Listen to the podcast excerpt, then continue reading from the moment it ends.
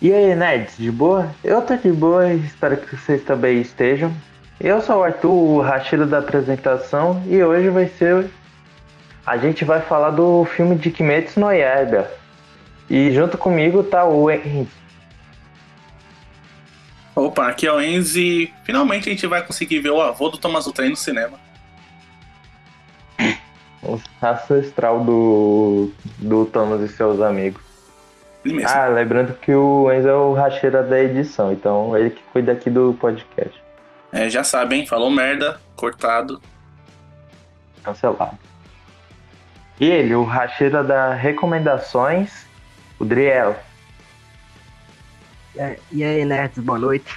Quem já peguei meu, meu ticket, estou subindo esse trem pra gente falar sobre o nosso querido filme de Kimetsu no Yaiba. Aí sim.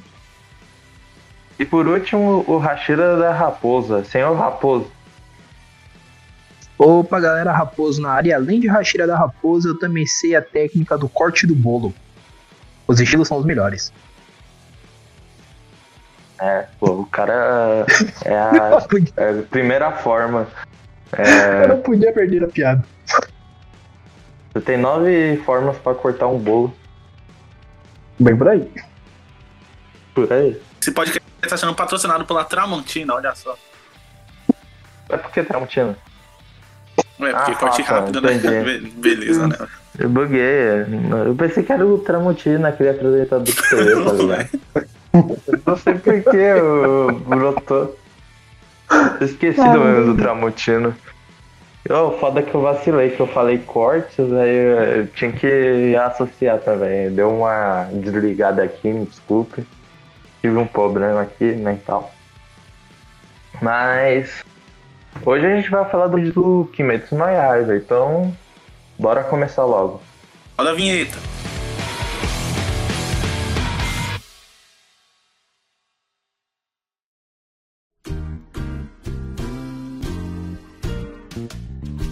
Bom, então Kimetsu no Yaiba tá aí. A gente conseguiu vi- ver o filme de uma forma não legal. Não, oficial, mandaram pra gente aqui, então.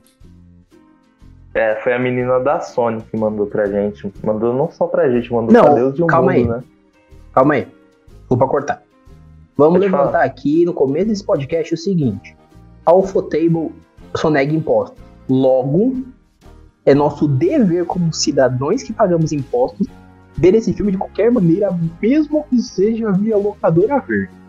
Então não tem, não tem des- Isso é verdade. não- então não tem esse papo de foi legal. Foi legal porque os caras só negam impostos. Se eles só negam impostos, eu não tenho nada a ver com o jeito do filme que eu tô vendo o filme. Mas, tipo, imagina chegar no cinema, principalmente no Japão. Não, eu não vou pagar por esse ingresso. A Futebo não paga imposto porque eu vou pagar o ingresso. Eu vou de graça. Né, seria uma boa, né?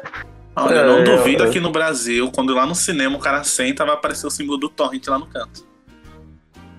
Ah, mas foi oficial, pô. Mas, tipo, Caiu do- voltando. Cara da PSN. É, da PSN, mano. Essa estagiária tá, acho que tá muito fodida. Foi demitida e. Mano, ela, ela conseguiu fazer um filme de que lucrou. Caralho, nem sei quanto lucrou. 50, 50 milhões? Não, 50. Deixa eu ver aqui. Que o mundo fica. Ó, vou até pesquisar aqui rápido no Google, porque o filme do Kimetsu.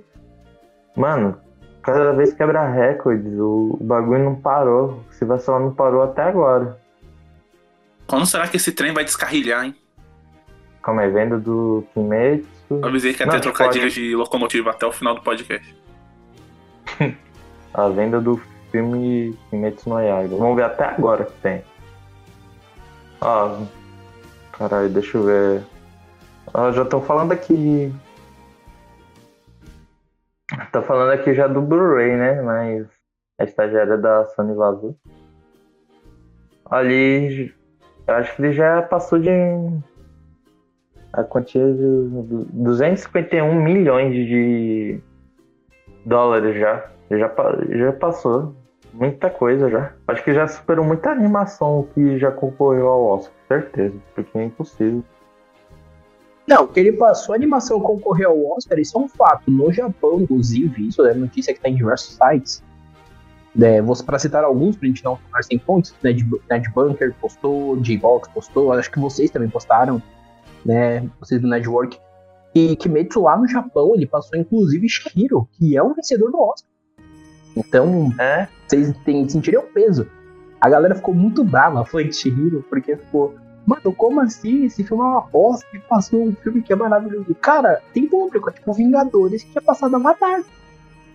Tem público. Uhum. Mas vale mencionar também, a título de notícias, o cortar o rosto, que o Kimetsu atualmente é a maior bilheteria, pelo que eu tava lendo, é a maior bilheteria de animação, assim, né? De anime em geral, ele é a maior bilheteria atualmente. E não saiu em todos os países, né? Saiu no Brasil agora, que a gente viu com exclusividade pelo grande streaming PSN. E é basicamente isso. É, tipo, mano, ele, mesmo que é, Kimetsu no Yaiba já é julgado por essas pessoas, tipo, falando, ah, só tem animação, mas, tipo, mano, se é pra fazer um filme, é pra caprichar, né? Porque, porra, mano, o, o filme, eu- depois que eu vi completo, ele é bem animado, mas, tipo, ele, como eu posso dizer, ele é, ele é um filme bem animado pra filme mesmo. Não passou não, eu acho que é padrão Futable. Mesmo. N- Não me impressionou tanto, mas teve muita cena foda. Então você acha que esse sucesso do filme foi mais por causa do anime? Ou o, o filme tem o mérito dele? Não, é, é, eu acho que foi mais pro sucesso do anime, né? Que e todo mundo falou, caralho, é, é um filme que continua a história, a gente precisa ver isso. Então os caras foi louco lá no Japão. E o Japão tá fora de pandemia, os caras ainda conseguiu lucrar pra caralho na pandemia. Acho que teve até limite de sala. Também, apesar disso, não sei. Porque no Japão, mano, os caras estão indo no cinema, mas tipo. Acho que tá mais fudido do que aqui no. Aqui, sei lá, em São Paulo, principalmente. Em Tóquio, eu acho. Tá mais zoado lá em. É. Por causa do coronavírus. Tipo, pra mim, eu acho que o filme em si, ele conseguiu muito pela animação, porque chamou muita atenção. Mas, de certa forma, eu não posso dizer que não teve um mérito próprio, porque, querendo ou não, é uma história legal e o arco, de certa forma, ele continua. Então, você já tinha traído todo um Japão, né, mobilizado todo um país pra assistir a- o anime. E essa galera toda já viu o anime. Então, agora, a galera obrigatoriamente teria que ver esse arco pra ver o que vai vir a seguir. Não é tipo, vai, um exemplo prático, um Fate, uma franquia Fate, né? Você vai ver o Fate Stay Night e você vê a rota que você quiser, e se você não ver a outra, não faz diferença. Aqui, basicamente, você precisa ver esse filme se você quiser entender o próximo arco. Se você não quiser entender o próximo arco, você também precisa, não precisa. É, de uma forma que você precisa ver, porque ele influencia no roteiro num todo. Também é bem embaçado, tipo, quando a gente para pensar, porque ele tem o seu mérito próprio, mas ele tem muito de ter puxado a galera, porque ele já tinha virado um fenômeno com o anime, e era muito difícil, tipo, a galera não ir ver. Se a gente for pensar dessa forma. Você falou agora do Fate, o último filme de Fate, eu acho que é o Ares. Ah, eu não sei falar inglês não. Você sabe o nome? O Rebels Fuel. É, Haversfield, é esse daí mesmo. Tipo, vai estar aqui no. Até o Driel falou, é impossível de falar esse nome. Mano, é tipo. Esse filme também tá sendo. Acho que ainda tá no Brasil, né? Sim, esse não Porque foi ele veio dublado. junto esse... com, com. Não, esse, esse foi dublado ou Esses- não foi? Não, esse não foi.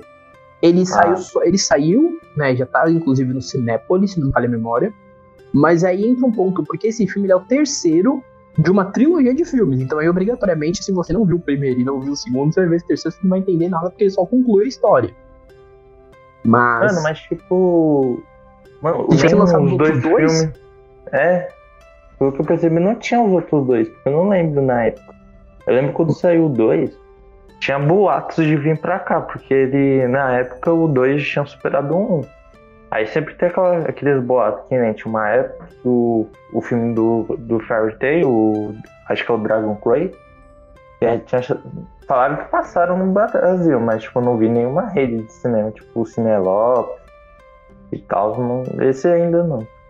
É porque, tipo, esses animes pequenos tem medo, porque senão vai ficar que nem Naruto The Last, ninguém vai no cinema. E, e o Blu-ray vai ser impossível achar.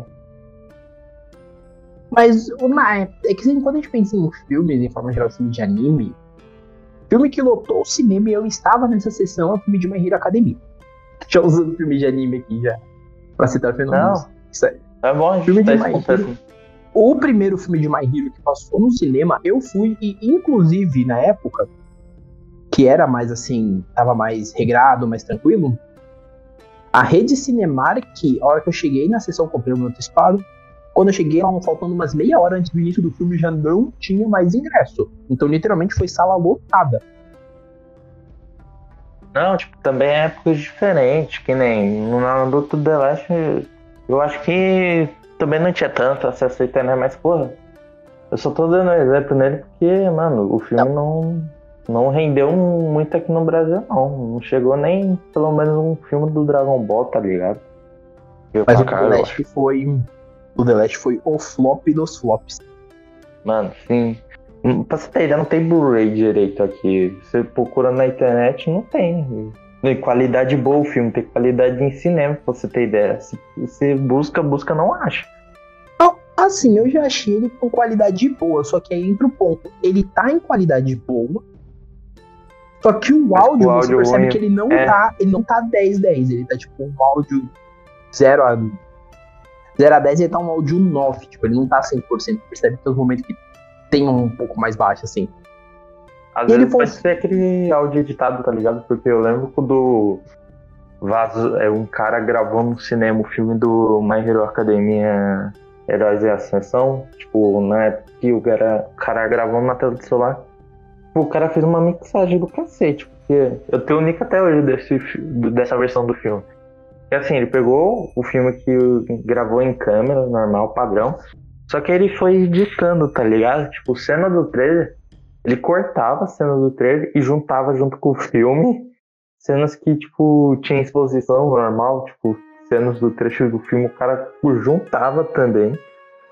Ficou uma. Até voz. é, Tipo, o Smash, eu acho que ele até remixou porque o, Smash ficava com uma qualidade melhor que o do o Midoriya falava. Eu falei, caralho, mano, o cara fez tudo isso. E engraçado que depois saiu um mês depois o. O My, My Academia oficial pra gente, pro serviço de streaming, claro, o vídeo, por aí vai. Cara, mas é engraçado que, tipo assim, se a gente for olhar quando a gente fala desses filmes, filmes como o My Hero, eles tiveram uma ideia que a gente já puxa aqui, já puxando o balaio da ideia da pauta de falar do do Kimetsu né, no cinema e tudo mais, né, nesse período de pandemia, que é a ideia que o segundo filme, essa Company teve pro segundo filme, que nenhum estúdio teve pra esse de Kimetsu. Que foi, ao invés de eu tentar meter numa sala de cinema, esperar uma janela ok, talvez flopar ou pôr as pessoas em risco, eu lanço no streaming de vídeo. Né? Porque saiu o filme de My Hero no streaming de vídeo, e inclusive já passou diversas vezes no HBO. Eu assisti, inclusive, a primeira vez que eu vi esse o segundo filme foi no HBO, que eu achei muito bom. Já o Kimetsu, a galera lançou, né? A Funimation e a Netflix lançaram a versão dublada.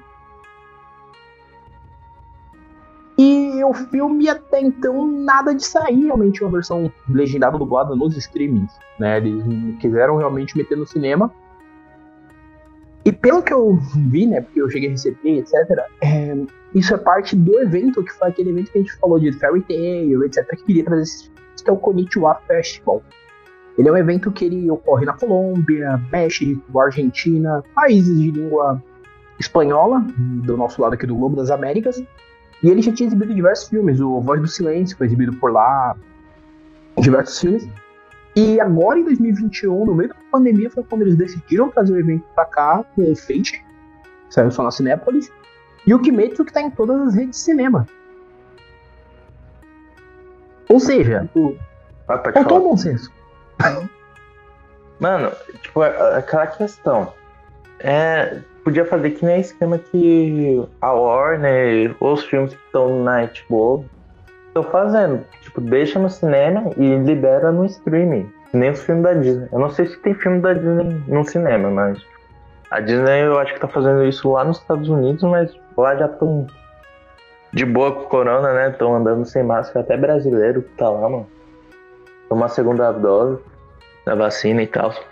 Mas, tipo, o meu medo do filme do Kimetsu não é mais pelo. Eu tenho dois medos. Que é, tipo, o Taquinho indo lá pra ver.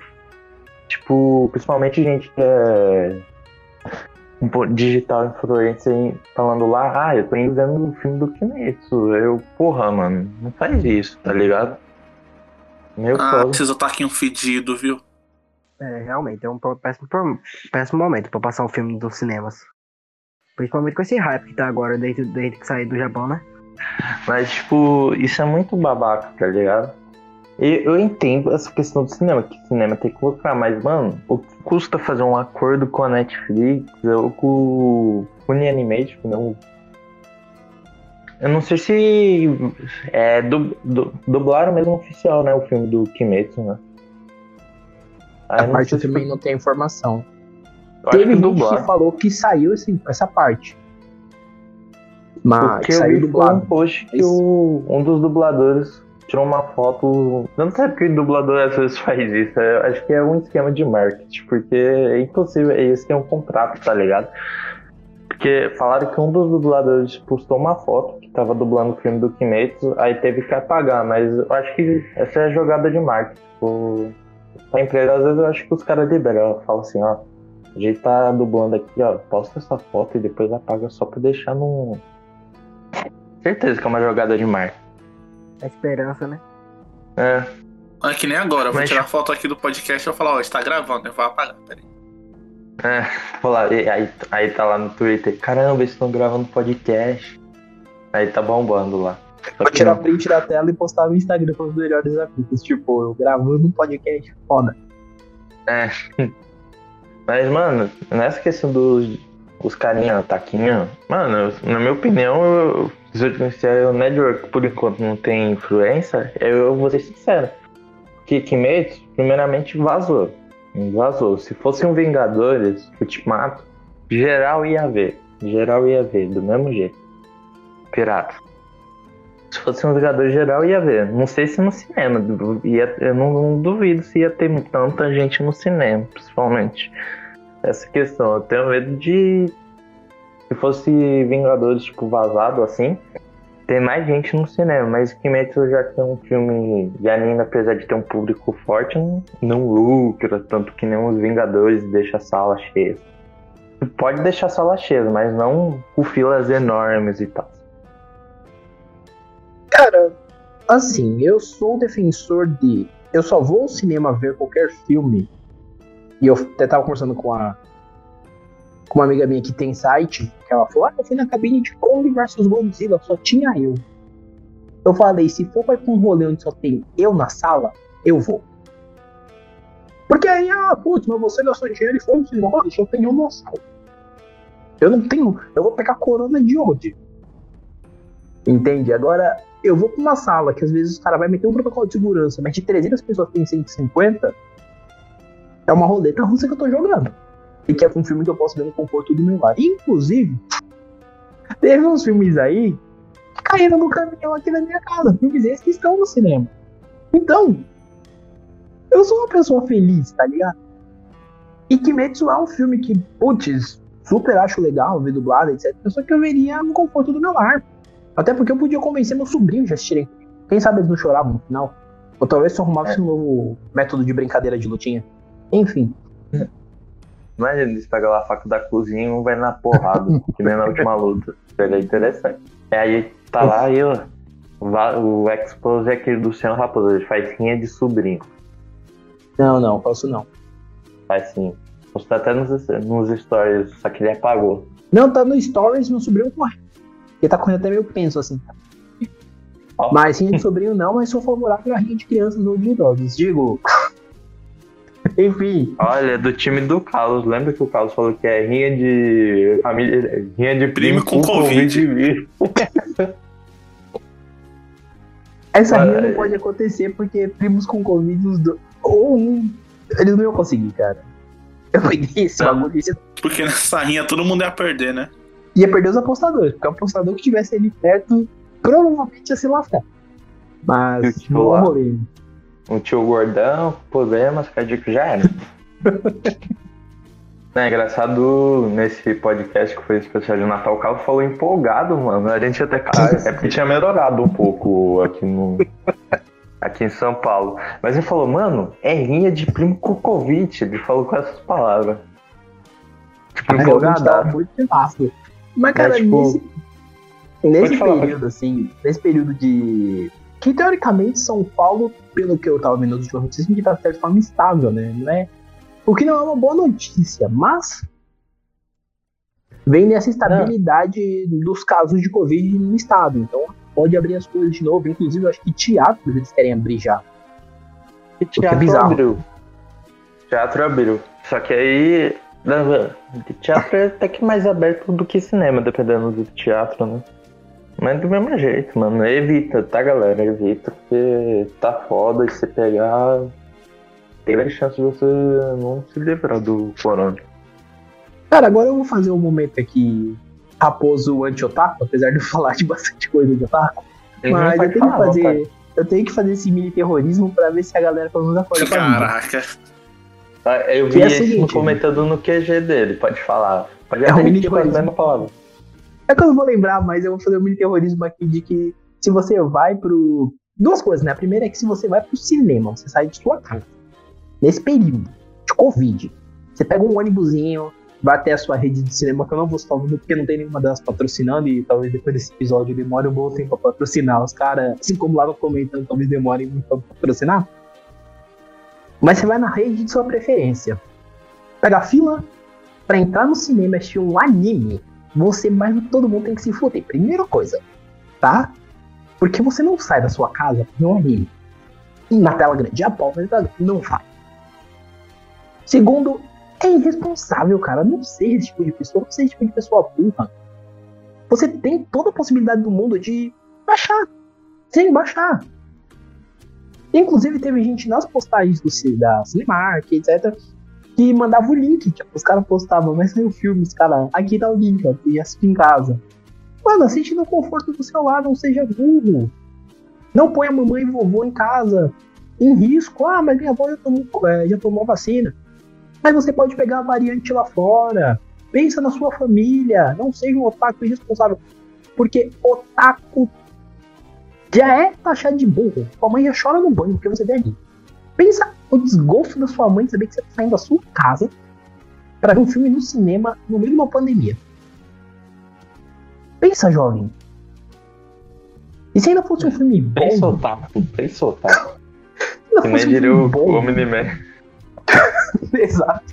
Se ainda Pensa. fosse um filme bom, sei lá. Eu ia falar Liga da Justiça, mas não é um filme bom. sei lá, um ultimato da vida. Né, Mesmo que não seja. Seja legal, vai. Tipo, e, e tem cinema que tá fazendo, tem um filme bom até no filme. Teve um aí que meteu o Rogue One de volta no. Aí eu falei, putz. Filmaço. Mas eu não vou. Ah, eu... Então, Raposo, você podia imitar de novo que você fez no. comentando no QG só pro pessoal ficar esperto falando. Ah, mas é o filme do Kimetsu. É. Ah, mas é o filme do Kimetsu, eu quero assistir. Foda-se, fica na sua casa. Pensa. Imagina eu igual o Omni-Man e você igual o Invencível. Nesse momento, se você não assistiu, vai assistir e ouça o nosso podcast que tá saindo. Tá saindo ali. Vai você sair estava amanhã. nele? Exato. Esse podcast tá saindo uma semana depois da gravação do Invencível. Volta de Invencível e depois você vai assistir a série. E depois que ver a série, você imagina eu como o Omni-Man olhando pra você e falando: pensa, Otávio, pensa, você vai ver que Kimetsu no cinema, Otávio. Pensa. Você pode ver no conforto do seu PC. E hoje em dia todas as TVs são smarts, então você pode pegar seu notebook, colocar um HDMizinho aqui, ó, colocar na TV e você vai ver na telona. Uhum. E você Acho tem que a um TV nem precisa ser smart projetor. também. Só tem um HDMI que é sucesso. Exato. Se é uma TV Mas- HD com os atuais, você consegue ver esse filme na tela de 42 polegadas, não na tela de cinema. Se você quiser na tela de cinema, coloca no projetor, cacete. Mas você vai ficar lá, mas eu quero ver meu anime. Pega o mangá e vai ver. Você fica na Isso é sua verdade. casa. seu animal. Agora você vai me inventar de sair para ir no Cinemark desse filme, seu animal. Olha o desgosto que você dá pra mim, dá pra todo mundo que tá gravando isso, dá pra quem está ouvindo isso e não vai. Pensa! Desculpa o desabafo. Eu nem ia no cinema sair com depressão daqui. É. Adriel, só uma curiosidade, tem cinema aí? Onde você mora? Pai, na minha cidade não, aqui mais aqui na, na vizinha tem. Cidade vizinha tem? Você sabe se tá passando que mês? Papai, João Vitor lá do grupo ele falou que ia. Ele até me convidou pra ir, mas bem. Eu tô saindo Aí você sai daqui, ó, aí você dá um tapa na orelha dele, né? dinheiro certo. Mas eu não tô Assim- nem pra farmácia, mas a gente vai bater nele. Assim, eu acho que todo mundo, acho que a gente tem que abrir uma campanha aqui a partir de hoje. E todo mundo que, que ouviu alguém convidando as pessoas para ir ver o filme do Kimetsu tem que mandar assim, ó. Sua mãe chora no banho de esgoto. Por quê? Você está saindo na pandemia para ver filme de anime. Abraços. Vai tornar o mundo melhor. Talvez você perca umas amizades. E qual é a piada, Enzo? Manda aí. É, não tem piada nenhuma, não entendi. Não é, eu pensei que você ia zoar os otaquinhos. Manda aí Não, seu a piada, rei. é, a piada é o seguinte. Ó, pra você, Você, você, que vai no cinema. Assim que você pensar em no cinema, olha para o seu celular que vai chegar uma mensagem lá de um dos nossos participantes te xingando por 30 minutos. Então, pense muito bem antes de sair de casa. Eu sei que a gente não vai falar quem é essa pessoa, né, senhor Raposo? Toda vez que você pensar nisso, você lembra desse final que eu falei. Sua mãe chora no banho. Porque ela chora. Porque eu, se eu tipo- fosse pai de uma pessoa dessa, eu choraria no banho. Ah, meu Deus, meu Aí eu é ia um dar um tapa na orelha. Meu Eu saio filho é um daqui, merda.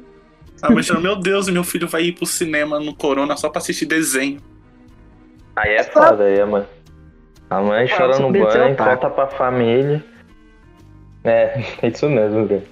Estraga o Natal Mas- da família, tá ligado? Por que É. Juninho não está aqui nesse fim de ano? Não, porque aquele merda foi ver que medo, foi ver um desenho no cinema e pegou corona. Que bosta. Pô, filho, faz isso comigo não. Desgosto. Não tá vendo o Renatinho, o seu primo aqui? Segue o exemplo dele, pô. Ele não foi no cinema, tem namorada, tá fazendo faculdade e você tá vendo desenho no cinema na pandemia, por favor. Segue o exemplo do Renatinho. 20 anos nas 20 costas não anos nas desenho no cinema. Vai estudar, Eu- ô seu porra. O, o foda é toda a galera por trás que tá, tá tendo trabalho pra trazer filme pro cinema e ver a- o público ainda. É que, tipo, não esqueça de dar trabalho por trazer o filme pro cinema. Mano, tinha que pensar mais pelo streaming. Eu acho que tinha mais. sei, tinha um público falando para streaming. Porque, mano. Vocês verem, se for pra streaming, sei lá, que não seu raposo falou, o My Hero Academia às vezes passa no HBO, passa no Cinemark da vida. E, mano, tipo, o filme não vai ser uma. eh, Não vai ser uma perda de dinheiro, tá ligado? Também não vai prejudicar vocês. Porque, mano, toda vez que tem um filme de Marreiro, Marreiro, eu vou dar um exemplo de Marreiro, porque eu sigo os dubladores. Mano, os dubladores, tipo, o, quer dizer, os fãs postam direto. Ó, hoje tem, é, tipo, Marreiro no Cinemark. Aí marca os dubladores, os dubladores gostam, tá ligado? Pô, E dá audiência, porque muita gente vê, tá ligado? Mesmo que já viu os filmes, aí virou algo legal. Se tá aí, vai assistir completo. Não vai ser uma perda de dinheiro. Melhor ainda se tiver streaming, porque dependendo do streaming, vocês podem até lucrar mais, dependendo dessa questão de contrato. Oferece, pô. Um Sabe o que eles poderiam fazer, Arthur? Tipo, Hum. Netflix. Lançou a Netflix lá e fala assim: Ah, pra gente não perder dinheiro do cinema, faz o seguinte: lança o Kimetsu e fala assim: Ó, pra você liberar o Kimetsu, eu tenho que pagar. Aí coloca lá o valor de um ingresso. Aí a pessoa paga e assiste em casa, olha aí. Pode ser tal. Aí vai ser tipo Disney Plus. O foda desse problema é que às vezes sai mais caro do que. É mais fácil vender LC, tá ligado? Porque se for vender que nem o, os filmes da Disney, porque Mu- Mulan tava quanto? 80 pau ou mais? Nem lembro, eu só E lembro. não vingou, hein? Então, mas no caso da Disney, tem um ponto. Né? A Disney, É, ela Disney. fecha os filmes dela exclusivamente nesse valor. Tanto que Cruella, hoje eu abri pra assistir série lá no Disney, e Cruella já tá lá com data pra entrar no Premiere Access dele pelo mesmo valor de 70 reais. Que é o preço que Viúva Negra vem, se se não falha a memória, mês que vem. Então, é o preço padrão deles, mas, por exemplo, quando é aluguel pelo YouTube Vídeos, etc., os preços variam. Geralmente é R$24,90. Entendeu? O que é o preço de um ingresso, mano. Podia ter metido no YouTube Vídeo, no Look, etc., que geralmente eles vão dar essa faixa de 25 reais. É o preço de um ingresso, você tem disponibilidade do filme por 48 horas. Eu lembro que no começo da pandemia, lá em março do ano passado, as redes de cinema fizeram um cinema virtual. Então eles lançavam os filmes, e sempre eram filmes tão badalados. Tanto que saíram até filmes de Ultraman por esse padrão, onde você pagava o preço de um ingresso de cinema mesmo e assistia o filme no, na sua casa, no conforto do celular. E o valor era revertido para a empresa de cinema, para. Pra... Vixe, não sei falar. para a empresa responsável. Então, por exemplo, se eu fui pela. Eu comprei ingresso pela Play Art, eu ia ver o filme, só que o dinheiro ia ser revertido para eles. Eu acho que isso funcionaria melhor. Mas é um filme que é badalado, meu, é um filme que é badalado, mas historicamente valeria mais a pena você ter na sua casa. Você dá pro pessoa que está assistindo essa possibilidade. Porque jogar no cinema, por exemplo, vocês que já viram né, o filme, etc. A menina da PSN cedeu com todo carinho para vocês. Ah, vocês mas, conseguiriam eu... ver o filme no conforto do celular com dublagem, se tiver aquilo legendado, porque a menina da PSN só cedeu a versão legendada aí sem querer. Acho que nem vai ter dado, tipo, vazou o japonês. Tipo, ela só vazou o filme em japonês. Aí os caras. Os gringos, tipo, legendaram pra ele, né? Aí dispositivo tava liberado por enquanto. Aí tipo uma scan aí. Scan não, uma fansub aí traduziu. É de um site, mas não vou falar o site, né? Porque a gente tá gravando esse programa por causa do deles, então não vou dedurar não. Não, Acho será que, que é uma jogada de marketing? Tipo, tava lá o filme falando, será que esse filme vai ser bom sem ser no Japão? Aí a mulher o... só, opa, olha só, vazou sem querer, gente. mas o problema é que tá nos Estados Unidos, tá ligado? Já, o cinema tá funcionando. Foi Sim, mais por isso, tá ligado? Sim, o cinema está funcionando e o filme já tinha sido lançado nos Estados Unidos. Tanto que ele saiu, se não me falha memória, uma semana depois de Mortal Kombat. E passou Mortal Kombat nas bilheterias. Então, assim, quando a menina deixou, deu vacilo, o filme já tava rodando nos Estados Unidos. Então, assim, não foi meio que sem querer. Uhum. Tanto que um minuto de silêncio, né, pra essa jovem que foi mandada embora, provavelmente da PSN. Ou desse estagiário. Foi banida. Eu acho que foi banida de É, deve ter mundo. sido estagiária, né? Tem bem cara de estagiário isso aí. Mano, estagiário. Nem falaram já, estagiário só fez merda. Hum. Às vezes eles fazem coisas boas, tipo, nem todo herói usa capa. Pensa comigo, é. se não fosse estagiário, vocês teriam que ver esse Ou esperar a boa vontade desse filme sair em algum momento esperar uns seis meses pra pelo menos sair um Blu-ray. Mas, tipo, falando nessa coisa, né, já que eu mencionei o Blu-ray, geralmente, um exemplo que eu vou dar, a Netflix fez assim com o Code Geass, a é, Fukatsu no Lerute. Eu lembro que saiu o Blu-ray do Code Geass Fukatsu no Lerute, tipo, saiu. Aí, beleza, eu vi pela fansub, claro, porque eu falei, ah, ninguém vai pegar o Code Geass, principalmente o, Fuma, é, o Fukatsu no Lerute. Mas, tipo, eu, eu fui na inocência. Eu falei, ah, não vai, não vai. Ninguém vai pegar. Aí eu fui ver o Fukatsu no Lerute. Aí, sei lá, uns dias passam, tá lá no lembrete da Netflix. É. Code Geass Fukatsu no Lerute. Eu falei, pera, o quê? É mentira, né? Eu falei, pô, fake mesmo, é impossível.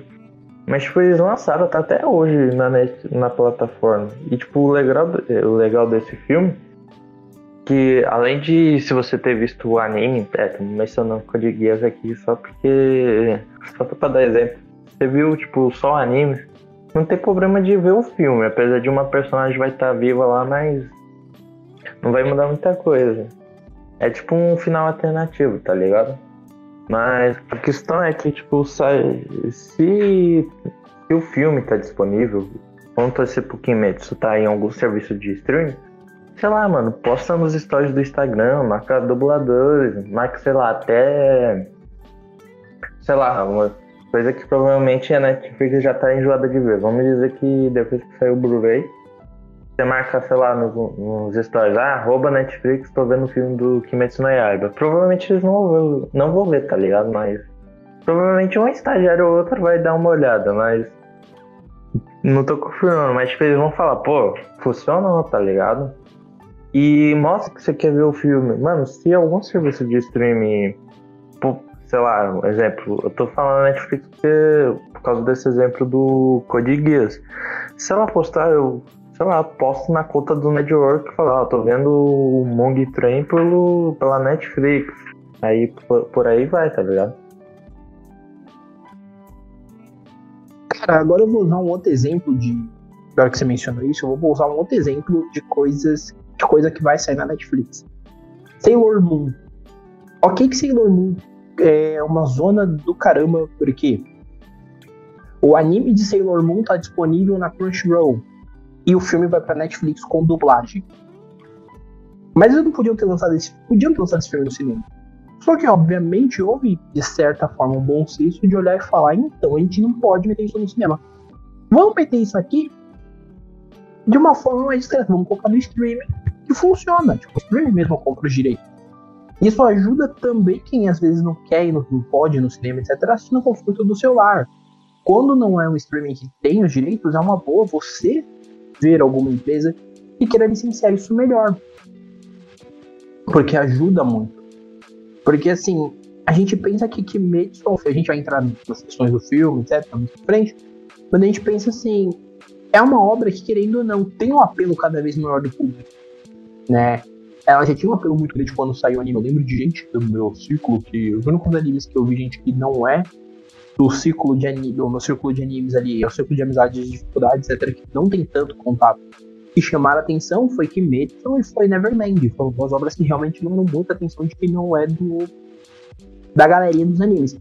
E Kimetsu chamou tanto atenção que a galera realmente queria mais aquilo, tá empolgada, e aí você pega e lança o filme no cinema, no meio de uma pandemia, sabendo que gerou um barulho ainda maior, porque quando saiu a versão dublada, atingiu gente que não tinha assistido ainda.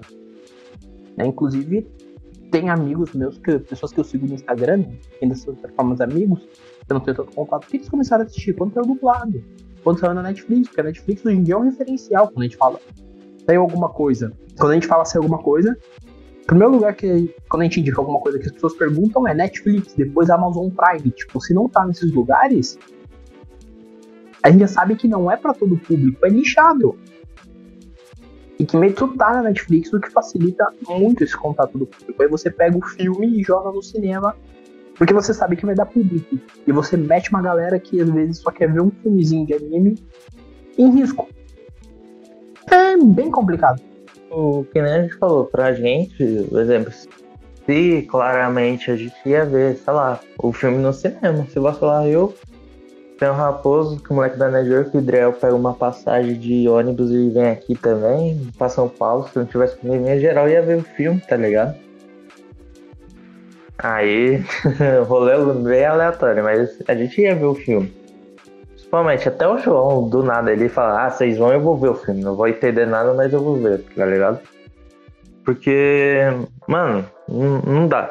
Sinceramente, não dá pra ver filme. Talvez esse ano aqui no Brasil, em geral, provavelmente ninguém vai ver. Espero que sim, se, se tiver um filme legal ainda esse ano, pra sair no cinema. Se as coisas estiverem melhor. Mas, pra finalizar, é, é isso. Não vai no cinema. Não, se você. Se você conhece, sei lá, um cara que. Um influencer que curte anime, posta. Ai, partiu ver filme do Kimetsu, colocou Xinga ele, pode camisetinha. Ah, xingar, é, pode xingar, vai, xinga. Mas só pra gente ficar esperto, porque, mano, é um influencer. Se a gente tivesse mais público, eu vou falar, não, tô aqui em casa, eu tirava uma foto no sofá aleatório, pronto. É, tem essa. Se você tá seguindo alguém que vai no cinema, para de seguir ele urgentemente e siga a gente. É isso mesmo. Ó, quem não gostou do seu influencer Otakin que foi no cinema ver o filme, segue a gente que a gente faz um programa. A gente não foi no cinema e ainda vai ter altos memes nesse programa. E é isso. Cara, e eu vou além. Vou fazer aqui um momento estudante de jornalismo chato. Site que noticia o fato de que o filme tá no cinema e não se posiciona também o chapão, a galera da chapa branca, que não faz um especial pra não recomendar, não faz nada, porque realmente notícia geralmente a gente faz noticiação. A gente noticia, mas por exemplo, muita gente opta por não noticiar esse tipo de coisa pra não para não dar margem. Mas tem site que eu vi que noticiou e tipo não colocou em momento nenhum, gente. Não é protocolo, mas nós não recomendamos aí. Tipo, os caras noticia e dá data pra galera ir lá. Esses sites, às vezes, não querem se queimar, eu entendo, mas assim, site chapa branca. Procure, mas, tipo assim, não leve em consideração a opinião de, tipo. De se vai ou não. Se eles não estão opinando, não. Não leve em consideração nesse tipo de notícias nesse período. Tipo, se vai sair no cinema, vai para outro site, vai procurar alguém que realmente tenha uma opinião formada. Porque esse é o momento que a gente precisa opinar e precisa, tipo, se for ou favorável ou contra esse tipo de situação, porque não rola. Real não rola e até quando tendo um momento aqui de expor rapidamente, eu peguei esse rolê, não é, não é bacana. Teve gente pra caramba, tipo, dentro do meu círculo de amizade, familiar, que pegou, tiveram os efeitos mais adversos. Então, assim, não é um bagulho que você pode se dar o luxo de correr o risco de pegar. Se você não pegou, toma todo cuidado pra você não pegar. Se você já pegou, você sabe o drama que é. Se você teve o melhor dos casos, que foi coisa leve, você sabe que não é, já não é um passeio no parque. Se você conhece alguém que teve caso grave, você sabe que é ainda pior. É doloroso porque você fica ali ansioso, querendo saber notícia, querendo saber se a pessoa melhorou, querendo saber o quadro naquele momento. Então, acima de tudo, eu brinco aqui, eu vou brincar bastante ao longo do episódio, já tem um meme meu logo no começo o caso do, do recado para Otaku, mas falando sério, galera, se cuida porque nesse momento a gente não pode vacilar. Especialmente se você tem, especialmente dobrado se você tem alguma comorbidade, comorbidade que bate com o que é mais fácil pegar. Ah, eu sou, sou obesinho. Não sai de casa, cacete. Fica na sua casa. Come seu cheetos bola dentro de casa. Pega aquela pipoca de micro-ondas, mistura com seu cheetos bola e assiste filme dentro de casa. Não inventa mais. Ó, tudo, indi- tudo direto é pro Enzo, tá? Só pra confirmar. Infelizmente foi direta pra mim, gente. Desculpa aí. Deixa eu jogar meus cheetos fora aqui. Fala, É que peraí. o Enzo não existe, tá ligado? Aí. Ele. Ele já falou que não existe, então. Sou um deus do ele novo pode- mundo, eu já falei. Edriel, quer finalizar o dos. Pra gente já direto pro filme, finalmente, antes que os ouvintes xingam a gente? Não, acho que não. Tá bom. Ah, e só, Vamos. só uma coisa antes de encerrar. Tipo, esse negócio de ir no cinema. Cinema não é tão bom assim pro pessoal que assistir filme no cinema, né? Então. Mano, tipo, com- você tem que levar comida, tá ligado? Você pegar a Cara, eu geladeira. fui, né, ó, eu assim. fui três vezes na minha vida no cinema e as três não foram uma, uma ótima ideia. A primeira, o som tava muito alto, eu era criança, então eu praticamente dormi o filme inteiro. Na segunda vez, tinha uma criança chutando a minha cadeira, então a experiência não foi legal. E da terceira tinha um moleque que parece que eh, alugou o McDonald's inteiro pra ele. O cara ficou abrindo o lanche o filme inteiro. Então, gente, assista em casa, viu? Mano, você tá indo nas sessões mais erradas possíveis. Não, se não é você for de possível, São né? Paulo, se você for de São Paulo, quando passar essa pandemia, a gente marca um rolê com a galera toda pra gente ir ver algum filme no cinema. Porque aí você tem que ir num rolê assim que você vai numa ação tranquila. Já fui umas sessões bem horríveis. Vingadores, das três que eu peguei, a primeira, inclusive, foi bem bizarra, porque eu peguei na frente e tava sem óculos, então ficou horrível. Mas nunca peguei nenhuma sessão que eu realmente saí de lá puto, não, viu? Pior que eu já fui ver Ah. Death Note no cinema. Caralho. claro. Esse cara sabe que é sofrer, hein? Não, é, você fica falando que o moleque chutou sua cadeira. Eu lembro quando eu tava lá em Minas, eu vi o Aranha Verso no cinema, tá ligado? Seus Aí depois o acabou- moleque. Não, é, eu, eu- não, é tipo, tava vendo o Homem-Aranha Verso no cinema, aí acabou o filme do nada, chega um molequinho me dando um mata-leão. aí ele. é sério. E tipo, me dando um mata-leão, tipo, ele achando que era um conhecido. Aí eu olhei pra trás assim. Aí ele, opa, mano, desculpa, eu pensei que era o meu, o meu primo. Aí o primo dele tava do outro lado, nem parecia comigo as ideias, cara, só tava com camiseta preta. Mas você, você deu um tapão só pra ele ficar esperto? Não, ele se cagou todo. Opa, mano, desculpa, por favor, tá? Não encosta em mim não, foi sem querer. Ô, Foi você não, tinha a faca e o queijo na mão, mano. Você vai levantar assim, ô, ô moleque, caraca, Não, passa o dinheiro do lanche agora também. Não, mano, era muita criança. Com 5, 6 Ele já anos. tinha tá feito terrorismo suficiente. Com Ele já se cagou, louco. Eu acho que, é, tanto que os primos dele, eu acho que o primo dele e tal ficou zoando ele depois. Mas, mano, foi muito aleatório, o moleque tentou. né? Ai, cara, Depois a gente vai ter que fazer histórias de cinema, se tiver. né? É, gente, ó, fica esperto, hein? Vai no, se for no cinema, o Arthur vai aparecer lá de fundo vai te dar um mata-leão?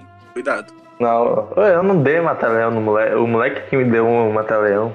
Então, você vai se vingar em otakus. A gente pode profetizar o seguinte: todo mundo que for no cinema vai ganhar um moleque fazendo mapa leão nele em algum momento da vida. A partir É do aí. momento que ele pisou no cinema, ele pode se preparar. Vai aparecer um guri aleatório e vai dar um mata-leão nele em algum momento. E não vai pedir desculpa. O que a gente pode fazer é tipo um Uber. Então, se você conhece alguém que tá indo pro cinema, passa o, o cinema que ele tá indo o horário. Que aí a gente vai influenciar, vai pegar uma criança pra ir lá no cinema desse cara dar um mata-leão nele. Então fica esperto. É. Se não der mata-leão, moleque, vai ter o João fazendo pimbada. Então, vamos finalizar o primeiro bloco e bora pro filme finalmente. Ora, Roda a vinheta.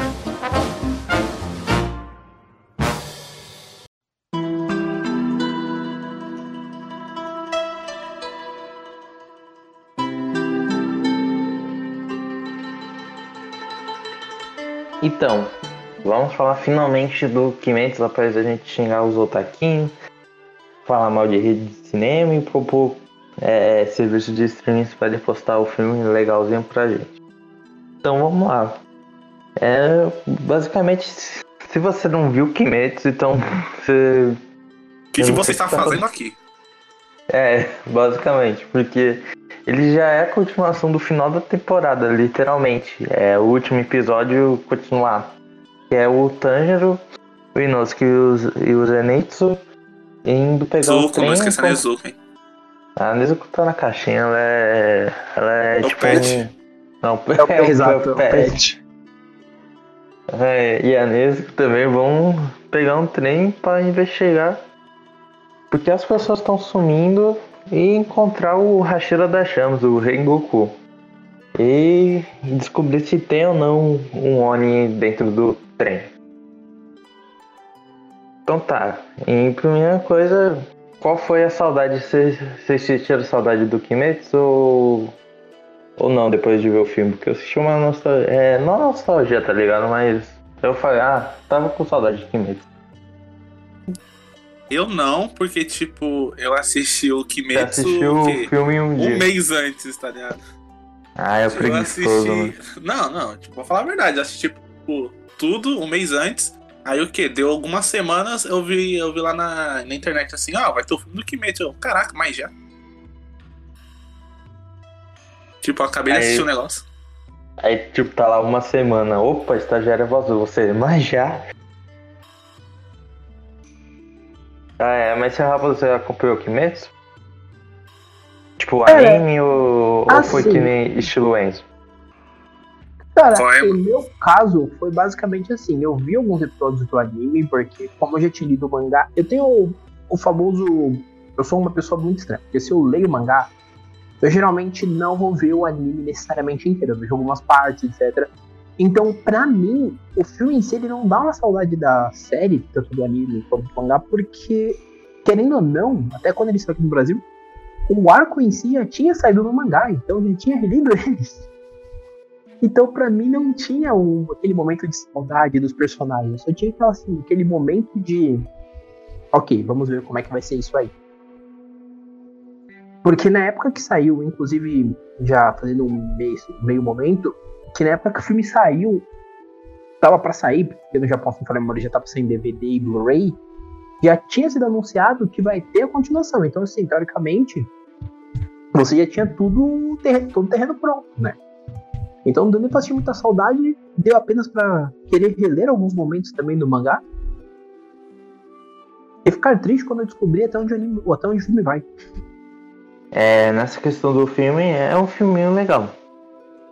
Que apesar que o, o seu Raposo falando assim, é, dando uma pavora dos otaquinhos, vão falando, ele falando, ah, é um, mas é um filme do Kimetsu. Gente, o, o filme é legal.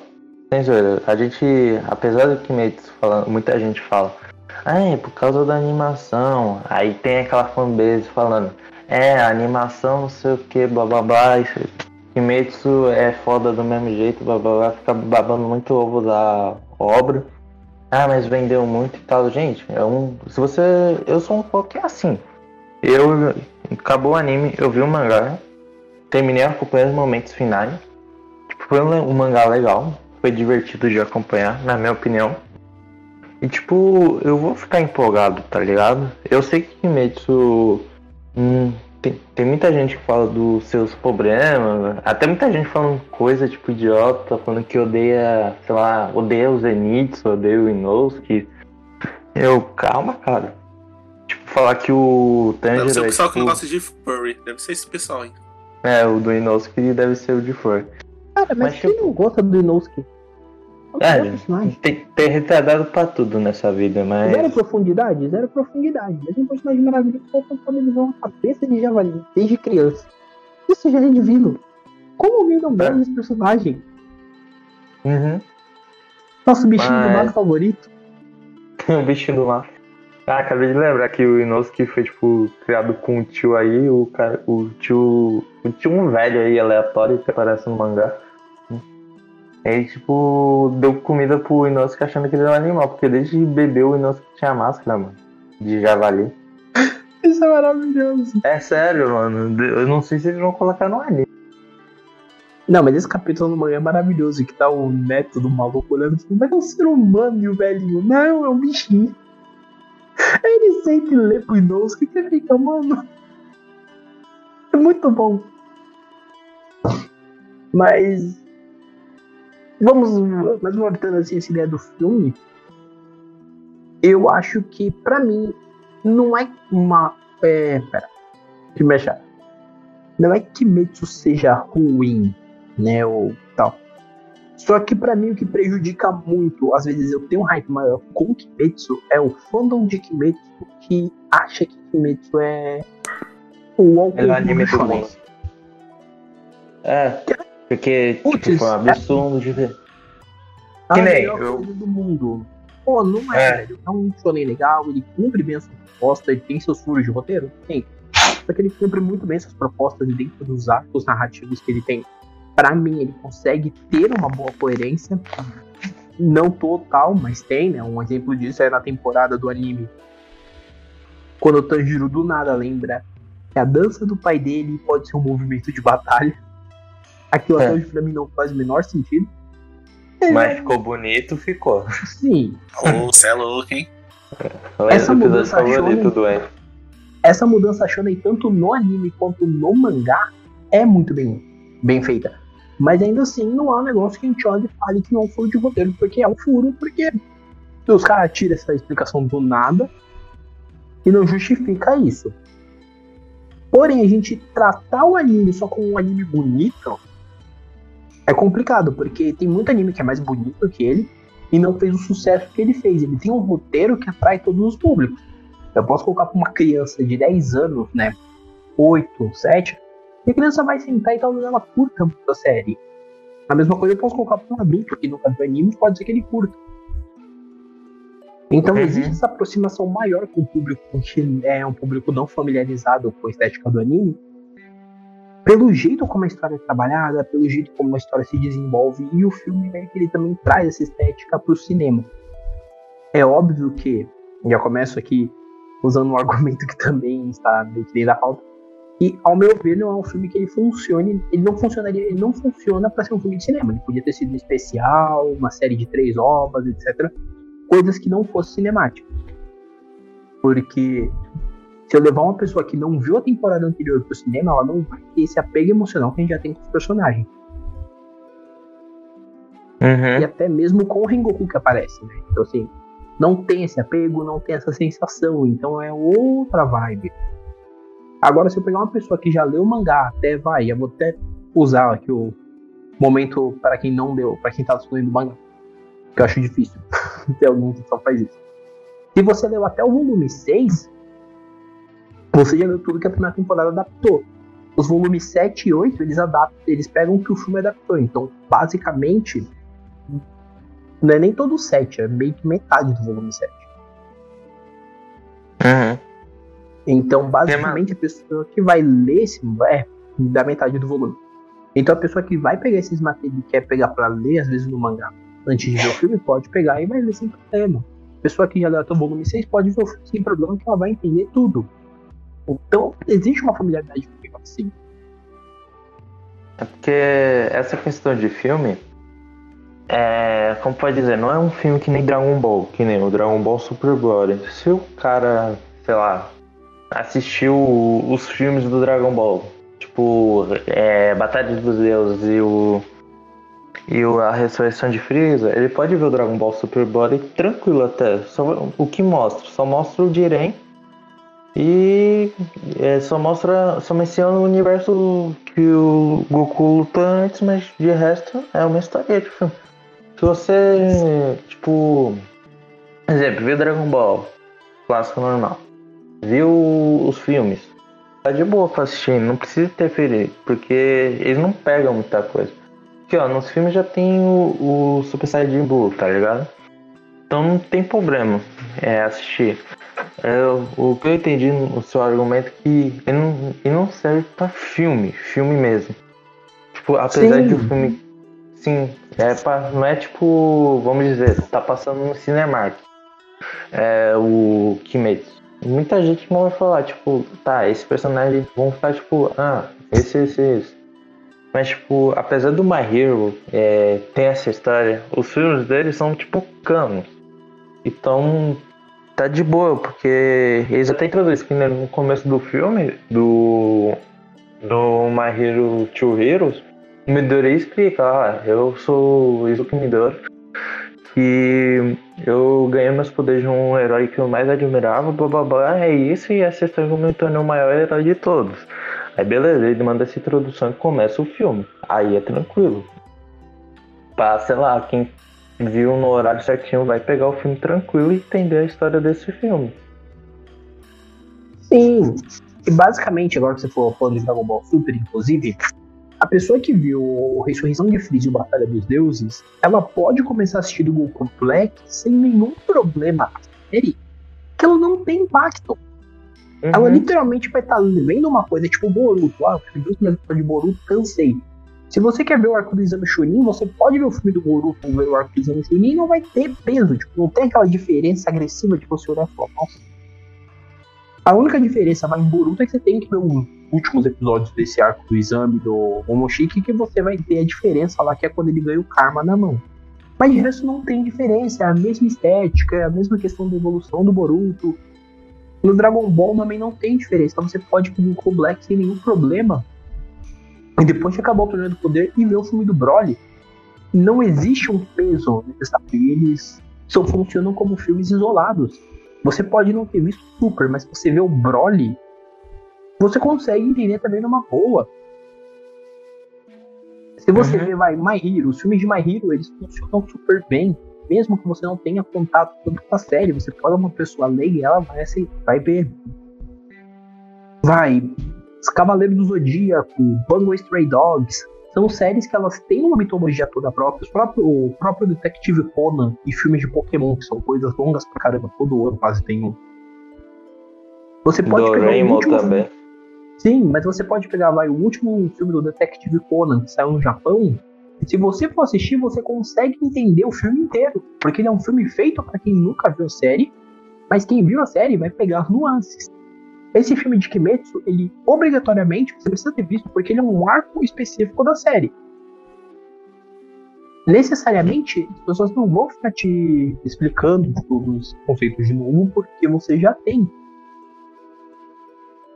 É meio que não é.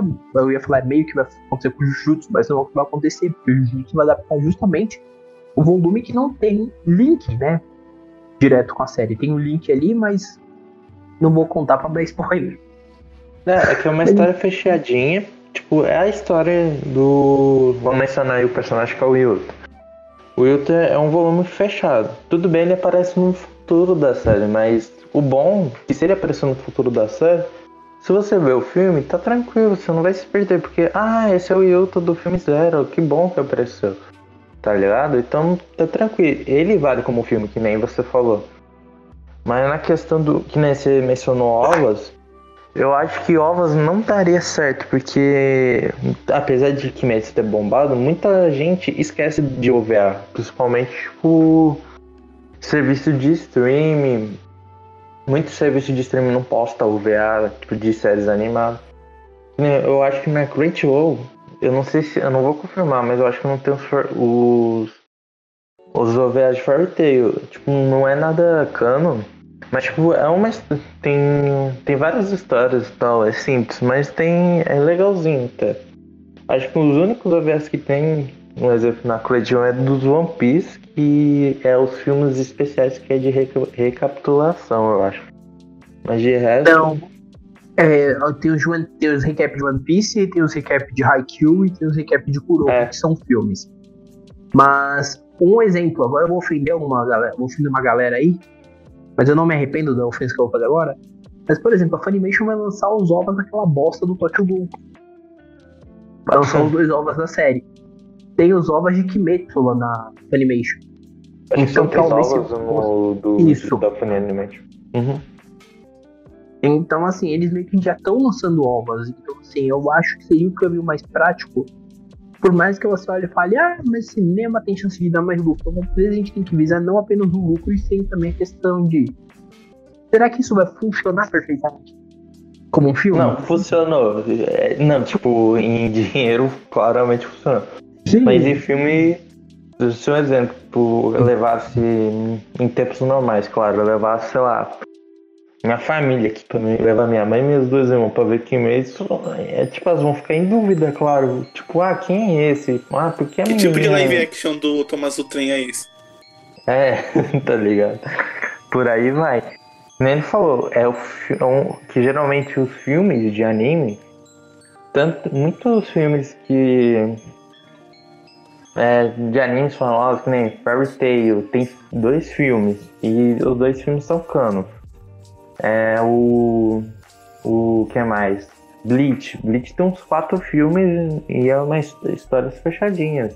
Tem uma Hero, né? Aí vai ter um otaquinho falando: Ah, mas a Melissa fez um equipamento lá do Deku que aparece no mangá. Ah, mas o, o Nine tem no mangá, esse tipo de coisa. Tipo, mas são coisas pequenas, tá ligado? Não vai, tipo, o que importa mais é a introdução de pessoas que não conhecem esse universo, entendeu? Agora eu vou fugir aqui rapidinho do anime e vou dar um exemplo, tipo, de uma coisa que eu assisto, tá? Que é Tokusatsu. O Kamen Rider atual, por exemplo, ele teve um filme com um Rider que pra gente era Rider de filme. A forma era de filme, era tudo coisa de filme mesmo.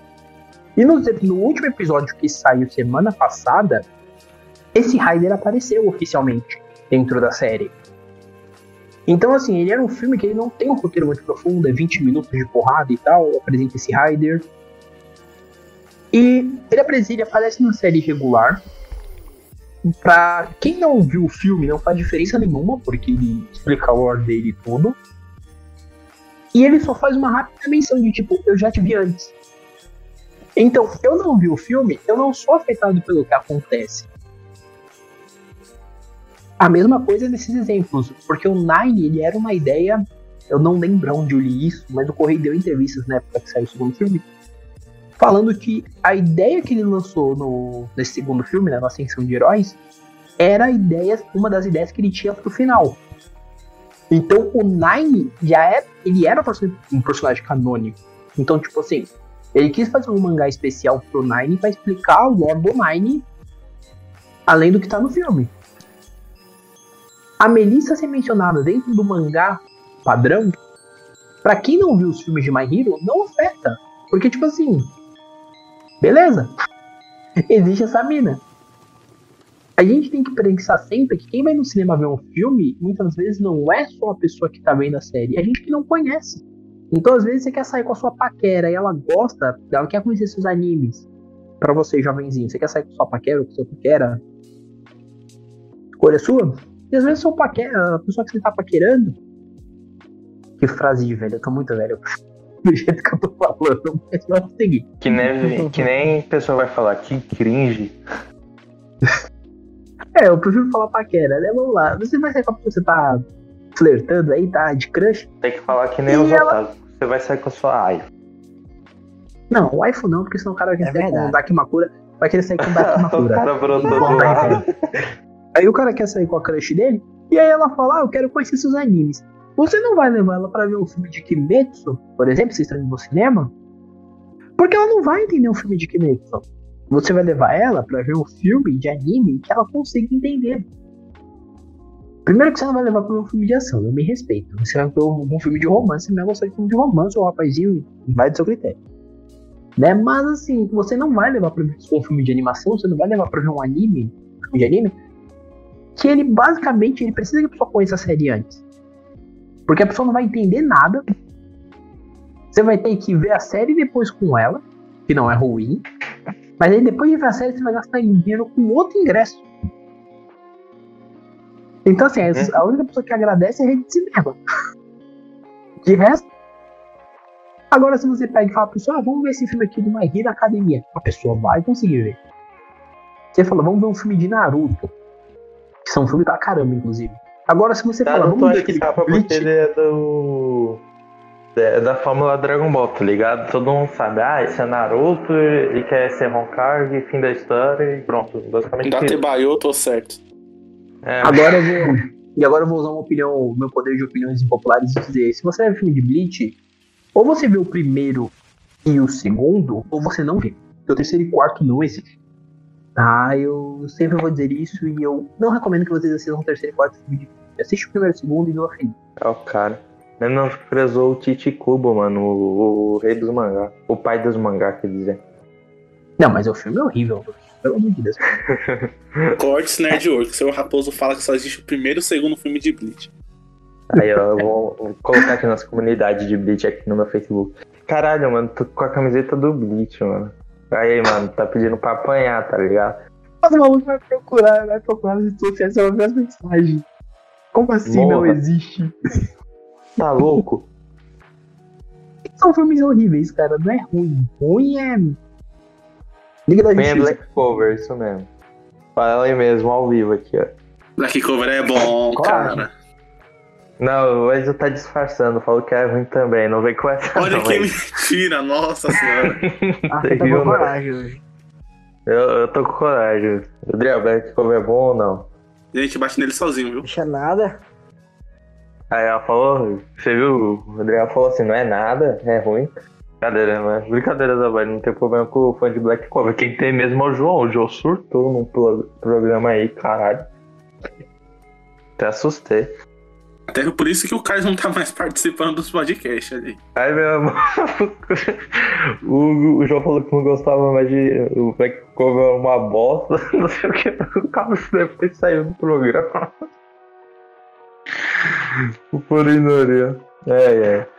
Mas voltando logo no Kimetsu de novo, gente meio se perdeu. Ah, meio se perdeu não, vai, é conteúdo pra você. É só seguir o trilho, cara, adultos. Ah, puta merda aí. Carai. É, mas tipo, que né, eu já mandei tradução. É, o Inosuke, o Zenitsu, o Tanjiro e a Nezuko, né? A Nezuko A vão, Pet. a Pet, vão, embarcam em um trem pra descobrir se tem homem, é, as pessoas estão desaparecendo e que já tiveram caçadores de demônio. Os Demon Slayers estavam, é, os soldados padrões tava sumindo. Então foi. Aí nesse co- É. Aí nesse filme eles encontram o Hashira das Chamas, que é o Rengoku. E por aí histórias. Eles vão tentando resolver esse problema aí dos demônios. E, e agora vamos falar dos momentos aqui. Quando a gente começar aí, tipo, Na, no, na primeira temporada, eu achei os Hashira um bando de babaca, tipo, todos. Pelo menos nesse filme aí, o, o Laudar Chama, O rei. pra mim, não, não é mais babaca. Não sei pra vocês aí se sentiram a mesma coisa. Que, tipo, ele vingou nesse filme. Não, tipo, o Rashida da Chamas eu não lembro de ser babaca. Ele só ficava, ah, ele era tipo empolgadão, tá ligado? O único que era babaca. Não, o babaca era tipo o da. Acho que é da Nelva, que é aquele que fica brisando. O do vento, lógico que ele saqueou a Nezuko, louco do caralho. Aquele Bakugou lá falsificado. O Bakugou falsificado. O, da, o do. Forçaram. Qual do. da Shuriken lá, que é o ninja? Esqueci o nome. Ele é do Rashida do que mesmo? Da Vila da Folha. Se não me falha a memória, ele é o do som, É, Que é o cara que- não? que é o extravagante. Uhum. E o, o da pedra só chorando e a do amor só é, dando em cima de todo mundo, é isso. E da É. serpente também. Porém, Verso. Cara, eu quando vi a primeira vez os Hashiras, eu fiquei, mano, quem são esses? Qual será o poder? Não. Eu comecei a ver que, tipo, o poder do vento era bem babaca. Não, o do vento, mano. É, ele é difícil, mano. Ele é que nem Bakugou na primeira e comecinho da segunda temporada de Boku no Hero, surtado. Problema com todo mundo. Eu já não tinha gostado muito. Na verdade, eu não vou falar que eu gostava de todos, porque o da água, né? O Gil ele fez, né? Ele ajudou. Do Tomioka. Também é porque ele ajudou o Tanjiro quando a. Porque ele já sabia da história da Nezuko, mas desde o primeiro momento, quando os caras perseguiu a Nezuko, que ela virou uma versão Pocket, aí eu acabei achando a- ele mais legalzinho, mas assim, se eu não gostar dos outros Hashiras, aí com o tempo você vai começando a gostar. Isso foi um exemplo fácil, então você começa a gostar deles. Pena que por um pouco tempo, né, então. Massa de Kimetsu é que você consegue se sentir empatia até pelos vilões, né? Dependendo da história. É. Tipo, tipo a história do Akaza, por exemplo. No filme todo mundo ficou puto. Agora quando aparece assim, não lembrou, mas assim, ah, tem aquele passado dele, pá. Aí dá uma empatia, esquece a morte do Regoku, né? Mano, pior que Kimetsu tem muito isso, muito Oni que é desgraçado. Tem uma história triste, você fala, ah, é história triste, mas tipo, tem. Quando vai ao desenrolar da série, tem muito Oni com elas, história tipo fodida mesmo. Nenhum da segunda temporada que vai estar aí, que é dos irmãos lá, eu não vou dar muito spoiler, mas eles são bem fodidos também, a história, a história é triste. O, o bom é que o Enzo, não- o Enzo, você tem que ler mangá, pelo amor de Deus. Seu preguiçoso. Ah, mano, compra o mangá É pra mim aí, então. Fala. Ah, vai trabalhar, seu vagabundo. E eu tô fazendo o que aqui, então? Ah, é verdade. A gente tá ganhando mil reais pro programa, só pra avisar, tá? Ele tem um ponto. Mas, tipo, aí por aí vai. Aí depois que o. O pessoal encontra o Hashira da Chama e tem a introdução, ó. Que nem eu falei, o, o, o, o- a organização de demônio falando assim. Ó, tem um. O, que nem o Rengoku falou. É, eu vim aqui pra. que eu vou derrotar esse Kura, é isso. O cara é, é bravo. Tipo, ele tem personalidade. Da hora do. Do Rengoku, que ele é daquele é, personagem padrão de. não, É, padrão de anime, que tipo, ele é muito foda e muito positivo, tá ligado? Isso faz muito você gostar dele, você sente empatia também. Porque o que eu lembro fácil do, é o Kamina do Tag Top Gurren Lagann. Que tem essa empatia, esse esse sentimento. Sentimento não, é, é. Gosta de encorajar os outros, por aí vai. É meio clichê, mas se for com um personagem que te cativa fácil, é legal. O negócio Tanto dele é que- aquela cara de bobão dele, né? É. Como é, é Adriel, que o, Hachi- o Rengoku faz quando os meninos encontram ele? Pô, fica comendo e falando, o Mai, o Mai. Uma. um mais. Ai, ai. Aí por aí vai. Que nem num sonho. Acho que é o primeiro sonho do Rengoku. Tipo, é um sonho que tá os quatro juntos. Que depois do bilhetinho lá. Que sinceramente eu até esqueci dessa parte que era um sonho. Do. Da questão do, do primeiro Oni lá que aparece, mano, ele dá um puta golpe foda num demônio, aí, aí tem aquela cena muito engraçada, engraçada que é dos meninos lá, indo em volta dele, chamando ele de irmão mais velho, e eu não tanquei. Aí ele, ele rindo assim, todo foda. Até essa cena aí, eu tava achando que ali era sendo anime ainda, sem ser do sonho. Aí quando eu vi ali o- ele dizendo que queria ser discípulo, até o Inozuka entrando no meio. Porque eu sempre não entendi. Agora até o Inozuka entrando no meio aí, rapaz, tem algo de É, errado. Peraí, Esse era um baiano sonho. aí. E rapaz. Porque tem. Aí- até o Enzo não percebeu. Falei, pô. Aí por aí vai.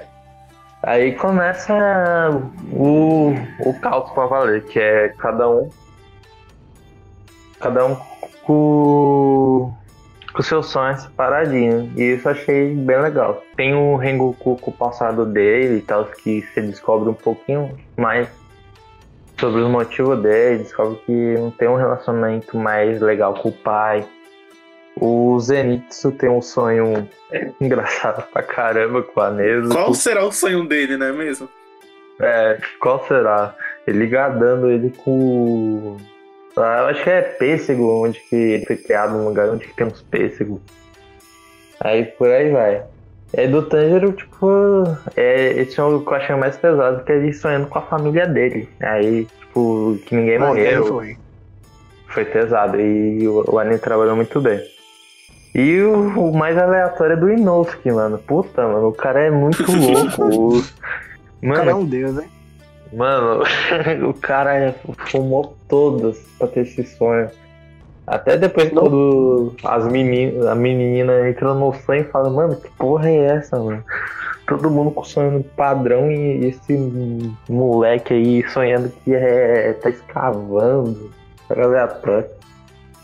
Acho, que- acho, acho que o Inozuka pegou uma folha pra queimar, mas queimou as folhas erradas. É, queimou uma folha errada. Isso que dá ser líder. O cara é muito líder, É. mano. Cara, uma coisa que falar? eu digo. Eu acho que o sonho do Inosuke é, tipo, não é apenas a coisa mais aleatória. Ele é o sonho mais, tipo. A cara do Inosuke. Eu não consigo achar uma palavra melhor pra dizer. É. Tem um personagem da série que tipo, ia sonhar com os meio que sendo escravos dele, ligado? Só ele mesmo. E é um sonho aleatório e ao mesmo tempo fofinho, então. Não tem como a gente não achar legal. Principalmente Mas- na parte que ele dá uma castanha, né? Castanha. Acho que é nozes pra Nezuko. Mas, ah, toma aqui, vai lá me ajudar também a escavar o trem. Sim, até porque, querendo ou não, é a visão que ele tem, né? Ele tem a visão que ele é o líder do, do trio. Uhum. E que pra mim já é engraçado pra caramba quando ele vê um trem e ele acha que o trem é um demônio. Ele é E depois ele estava certo, hein? Então. Tava certo. Sim, mas no começo é engraçado, porque você olha e fala, velho, tá o Zenitz olhando pra ele com aquela cara de. Mano, que porra é isso? Por que você tá fazendo isso? E ele. Não, mas. É um demônio, né? E, tipo, o Zenitz olhando pra ele, você nunca viveu em sociedade? É, nossa, o Zenitsu tá engraçado. Engraçado também a cena do Inosuke dando uma cabeçada no trem, mano. Claramente o Inozuka é um, homem à frente do seu tempo, né?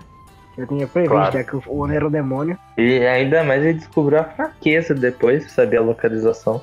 Mas, tipo, quando eles estão nesse mundinho de sonho, eu acho que claramente o mais bem trabalhado. É, o que mais foi mais impactante, eu acho que do, do Tanjiro. Porque, mano, do Tanjiro foi o mais foda, mano. Que, tipo, ele começa a desconfiar. Ele, não, não. Aí, beleza, ele fica comprando, tentando comprar essa ideia. Ali ele, ele sente que tá errado sente que tem alguma coisa errada. Por aí vai. Aí quando ele chega naquela cena do lago, quando ele encontra, tipo, vamos dizer que é o subconsciente dele, falando assim, mano, acorda, é um sonho, tá ligado? Tipo, acorda pra vida, você tem que lutar com os demônios, porque senão você tem chance de você morrer aqui. E por aí vai. Que. Que é meio foda, mano, é impactante. Porque depois ele fica percebendo. Tanto que depois que ele, a Nezuko chega nele pra pedir um carinho, ele não dá carinho pra ela, ela dá uma cabeçada nele e é impecável. tipo, é muito intancável, mano. Aí Ela, ela começa a chorar toda bonitinha, aí ela dá uma cabeça de novo e começa a soltar uma chama, sair chama dela. Aí você, tipo, Claramente a melhor caralho, cena do anime aí. É, mano, foi A muito cena- a esperado. melhor cena do filme, essa aí. É, melhor cena. A fofinha, aí eu tô na cabeçada, chora e dá mais uma e pô, a animação das chamas toda linda e tal. Mas, tipo, voltando, aí depois que ele é pego nessas chamas no sonho, tipo, queima a roupa dele e tal, tipo, aparece ele com o uniforme, é, o uniforme padrãozinho dele de caçador de Oni. Aí ele, tipo, vazando, querendo vazar, tem que dar um jeito de sair daqui, tá ligado? Calma aí, meu off aqui. Ah, vai cagar, João. Puta que pariu, eu tô aqui escrevendo no podcast tá mandando off de. É isso aí, vai entrar no programa, isso mesmo. Bom, mas voltando aqui, depois do meu mini hate, ele voltando do. Ele saindo e, a- e os irmãos dele falando: Não, por que você tá saindo? Por que você tá estranho? E por aí vai. E ele. Tipo, ele falando: Não quer largar, tá ligado? Aí a cena que mais foda. Quando ele tá com a. Ele tá quase saindo, aí tá a família dele toda atrás. Aí, tipo, a mãe dele falando, não, você não quer ficar aqui, não sei o que. Aí ele começa a chorar, mano. Ele chora pra valer. Ele Ele sai e fala que ele nunca esquecerá a família dele. Nossa, mano. Exato. o pai, né? Cadê, cadê o pai dele no sonho? Não tô vendo. Não, apareceu. Depois que Não, ele tá aparece seguindo. o áudio dele, não ele. Não, aparece, tipo, o pai dele, pô, ajudando ele pra sair do sonho, tá ligado? Aparece pra ele ele. cortar a garganta. Sim, naquela cena lá que ele fala. Não é só É, a o- voz dele, não? Não, aparece o- a sombra dele, tá ligado? Eu acho que aparece a sombra dele. Aparece a ele imagem dele. É, a imagem. Ele fala assim, ah, ele dá a dica lá com a espada aí mesmo. O Tanjiro fala, ah, o único jeito é com a garganta, então. então passa mano, e mas o. Tanjiro também vacilou, né? Ele podia falar, ô, peraí, antes de eu me cortar aqui, é... pode explicar como é que é com a respiração da chama? Ei, era certo, né? era? Agora, qual, qual Não. foi- como assim? Do nada, o Tanjiro- é, o pai dele fala, você precisa cortar algo. Aí a primeira coisa que ele pensa, minha garganta. Como É, assim? Aí tem uma explicação radical. lógica. Não, mas aí tem uma explicação lógica. Que aí todo mundo já passou por isso. Sabe quando você tem aquele sonho maluco que você tá caindo e você acorda? Uhum. É basicamente essa estética. Tipo, você morreu no sonho, automaticamente você acorda. Você pode ver que geralmente quando é um sonho que você tá se divertindo mais, não é um sonho tão tenso, você consegue ficar mais preso no sonho. Quando é esses sonhos que são mais baque, Uhum. você acorda mais fácil, você pode perceber isso. Tipo, quando você tem um pesadelo, você tá numa correria, tá fugindo de qualquer bicho, assim, etc. Você acorda mais fácil, você acorda num baque. Porque meio que o sonho acabou. Não tem mais pra onde ir, tipo, só um sonho que você tá caindo. Agora, quando é um sonho fofinho, você vai du- perdurar naquele sonho por quanto tempo necessário. É um exemplo do Zenitsu, porque, tipo, no sonho dele, apesar daquele aparecer o cara que. É, o cara que queria pegar o núcleo dele, tipo, ele tava tranquilo no sonho. Ele percebe. Aí do nada um sonho, tipo, fica tudo preto, é, preto, aí encontra o carinha falando, cadê a Nezuko e tal. Tanto que ele só acordou. Eu acho que depois da batida do trem, porque durante o. O cara passou o filme inteiro dormindo. Ele já luta dormindo, basicamente isso. Aí eu acho que ele só acordou na batida do trem, porque quando ele tava dormindo, ele tava no modo dele lá que sola geral. Então eu acho que só depois da batida do trem ele, porra, eu acordei. Ele ainda tava sonhando, que nem ele, o. O Sam Raposo falou, nessa, nessa questão de sonho, se é um sonho legal, bonitinho, você não, você não acorda direto. E nessa questão do Tanjiro, se ele cortar a garganta, foi- é que foi, eu falo inesperado porque, mano, logo na garganta, tá ligado? Foi, porra, o, o Tanjiro assim, do nada, o cara. Porque ele não é emo. Se ele fosse emo, ele tinha cortado o pulso antes. É, ô louco. Eu tinha visto que o cérebro faz a pessoa acordar porque ele não consegue imaginar nada depois da morte. Imagina o Tangerino pro Izekai dentro do próprio sonho. Mano, loucura. O cara não só se matou uma vez, como várias. Não, e o mais foda é o, o Rengoku, mano, ele já tem um padrãozinho fodão. Aí depois daquela cena do sono que a menina ia matar ele, ele pega tipo um- a mina pela garganta, mano, pro, pro instinto. caralho, Rengoku, vai matar o ca- o menino, coitado. Tipo, claramente é, é poder do roteiro, mas. Mano, é muito foda. Apesar de É o instinto, é o instinto. É, é, é, vamos dizer que é instinto, mano, porque você fica, caralho, mano.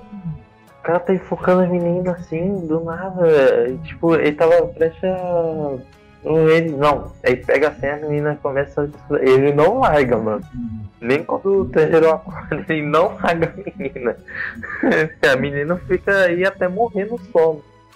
Pelo menos ela morreu no sonho, e depois quando ela saiu do sonho, tentou dar um. Pediu o Tanjiro. Mas tipo, por aí vai. É que nem o Enzo falou, do. Que ele não só morre uma vez, né? Ele morre várias vezes. E uma das cenas que eu, tipo, depois que ele encontra o Oni lá do sono, tipo, a cena lá que mais impactou é, tipo, quando ele morria, aí ele encontrava a família dele, aí a família dele falava assim, ah, por que você não nos abandonou, não sei o que. Ah, porque você não ficou com a gente e tal. E tipo, era pesado, até o clima. Caramba, e, e- essa, essa chega arrepiou de tão pesado que foi. Uhum. Mano, aquela cena tipo, foi muito. Aí ele sentia, mano. Aí depois tem a cena lá que ele- o pai dele aparece e joga, tipo, uma bebida nele, assim. Falando assim, porque deveria ter sentido vergonha. Aí do nada, tipo, do nada não. Aí o. O Tanjiro se toca ele fala, minha família nunca ia fazer isso, não sei o que. Ali Pistolou. começa. Pistolou, mano. O cara deu um momento de fúria muito foda. E toda vez que ele entrava no sonho, ó, já passava a faca na garganta, sem medo. E chegava perto do, do Oni lá. A animação que ficou assim nessa cena de ação da luta dele contra o Ono ficou muito boa. Sinceramente, superou minhas expectativas nesse ponto. A cena que o, a cena que o, o Rengoku limpa, limpa três águas de uma vez só. E, e levanta aí, caralho. Eu pensei, caralho, o cara levantou bem coisa dele. Mano, o cara falou assim, tipo. Depois que ele acorda, ele fala, ó. O, a menina e o garoto de cabelo amarelo cuida dos três aqui, eu cuido dos cinco. Aí o Tanjiro, caralho, dos cinco? É, sim, é dos cinco. Vai lá matar o Oni. Aí você, tipo. Aí você tá. Aí no anime. Tipo, a câmera foca, tipo, no. Por fora do trem, só vê, vê assim, as chamas, os trovões, tipo, do lado, é, dentro do, do trem mesmo, aí tipo, tá lá o Tanjiro em cima, você fica, caralho, mano. Até nos detalhes os caras fizeram, ficou muito bom. O bom é que o Oni também ele é inteligente, né? Porque ele ficava colocando o Tanjiro no sonho. Aí uma hora que ele não colocou, aí o Tanjiro ia se matando mesmo na vida real e não chega lá, ô, para aí, mano, que isso? Não é que é isso, cara. Não se mata E chega não. ali na hora, né? É ser ele, né? O deus do, do Kimetsu. O Deus do que vê. O Deus Suíno Supremo. Mas, senhor Raposo, você, qual é a cena desse primeira parte pra finalizar onde? Você gostou de alguma? Você gostou da do Tanjiro? Cara, assim, desde o começo eu gostei bastante da questão dos sonhos, como eles foram feitos, e até do fato de como cada um deles vai despertando, né, nesse primeiro momento. E muitos é a Nezuko que ajuda na despertar. Aí tem a questão do- das pessoas que estão enfeitiçadas, né, saírem do transe e ficarem bravas porque tudo que elas querem é ter um sonho bom. E aí isso vai pegar mais adiante. Então, assim, toda a construção inicial eu achei bem legal, de forma geral. Assim. Tem uma cena muito específica, mas tem a cena que pra mim é mais tocante, que é realmente essa cena da- dos irmãos do Tanjiro. Tipo, meu, você vai abandonar a gente, você vai deixar a gente, né? E ele fica. É minha família. Então, essa cena pra mim é bem tocante. E tem a cena divertidíssima que é o Inosuke sendo Inosuke. É, é muito bom mesmo. Principalmente que, o, que nem o. Foi o. ah, É, foi o Enzo que mencionou com o do Inos que acha. É, fala assim, não, pô, morre não. Aí, tipo, os caras ficam sincronia, aí tem o subordinado que, mano, ele dá um, uma facada no Tanjiro, aí nós puta merda. Fica preocupado, né? Tá ligado? Porque apesar de ele ser tipo, pô, tem respiração da chama, respiração da água. Eles ainda são, mano. Tipo, eles não tem que nem, sei lá, um Firefight da vida que tem uma resistência do caramba. Os caras, os caras levam uma bicuda na cara e não, tá de boa. Bicuda de fogo. Calma aí, vamos dar umas porradas. Tipo, apesar que tem essa questão da respiração que é bem louco, não é algo que não é uma energia espiritual ou algo assim. Tipo, é, não acho que. Eu não lembro se foi citado ou algo assim, mas é uma respiração normal. E tipo. Claramente não é normal. Porque um, um sai trovão, outro sai fogo, água e por aí vai. Mas entre esses poderzinhos, tipo, tem. Nem o Rengoku, falou, ele mencionou que os benefícios da respiração é, vai além do poderzinho, tipo, que nem quando o Tanjiro se feriu, ele conseguiu parar o, o sangramento por causa da, da, pelo uso da respiração. Vocês ainda acham que essa a respiração do Kimetsu não precisa. Não é que não precisa ficar, tá ligado? É que eu não sou daqueles caras que. que nem eu vi o anime e eu falei, tipo. Ah, tranquilo, respiração barra. Porque tem gente até hoje que fica questionando, mano, qual é a explicação disso, tá ligado? Eu, ah, mano, deixa. Tá legal assim. Ah, me você- pergunta, explicação pra quê? Vai tentar re- refazer na vida real? Não vai. Cara, é a É. famosa- eu, vou usar, eu vou usar o seguinte argumento. Eu vejo Jojo e Jojo tem o Ramon. né? Explicam o Ramon de forma alguma. Então não quero explicação de respiração de Kimetsu. É, eu acho que o pior que eu já vi Jojo Feng falando mal de Kimetsu, hein? Falando dessa questão da respiração, olha só. Parece que perderam o argumento. Ah, deixa os caras respirar, viu? Deixa os caras seguir o trio dele. Não, não funcionou essa do trio não, só com ele, que é ruim. Qual é? Mas aí, tipo, é hora os, os combos que o Inosuke e o Tanjiro faz. Que, tipo, o Inosuke primeiro abre, abre caminho pro Tanjiro, aí o que nem o Tanjiro fala assim, tá, tá, eu, eu, eu vou precisar da sua força e vai e faz a restauração do Deus do Fogo. Apesar de essa parte que nem o Adriel falou que, tipo, surgiu do nada, é uma restauração que muita gente até questionou no episódio 19. Mas vamos relevar, vai.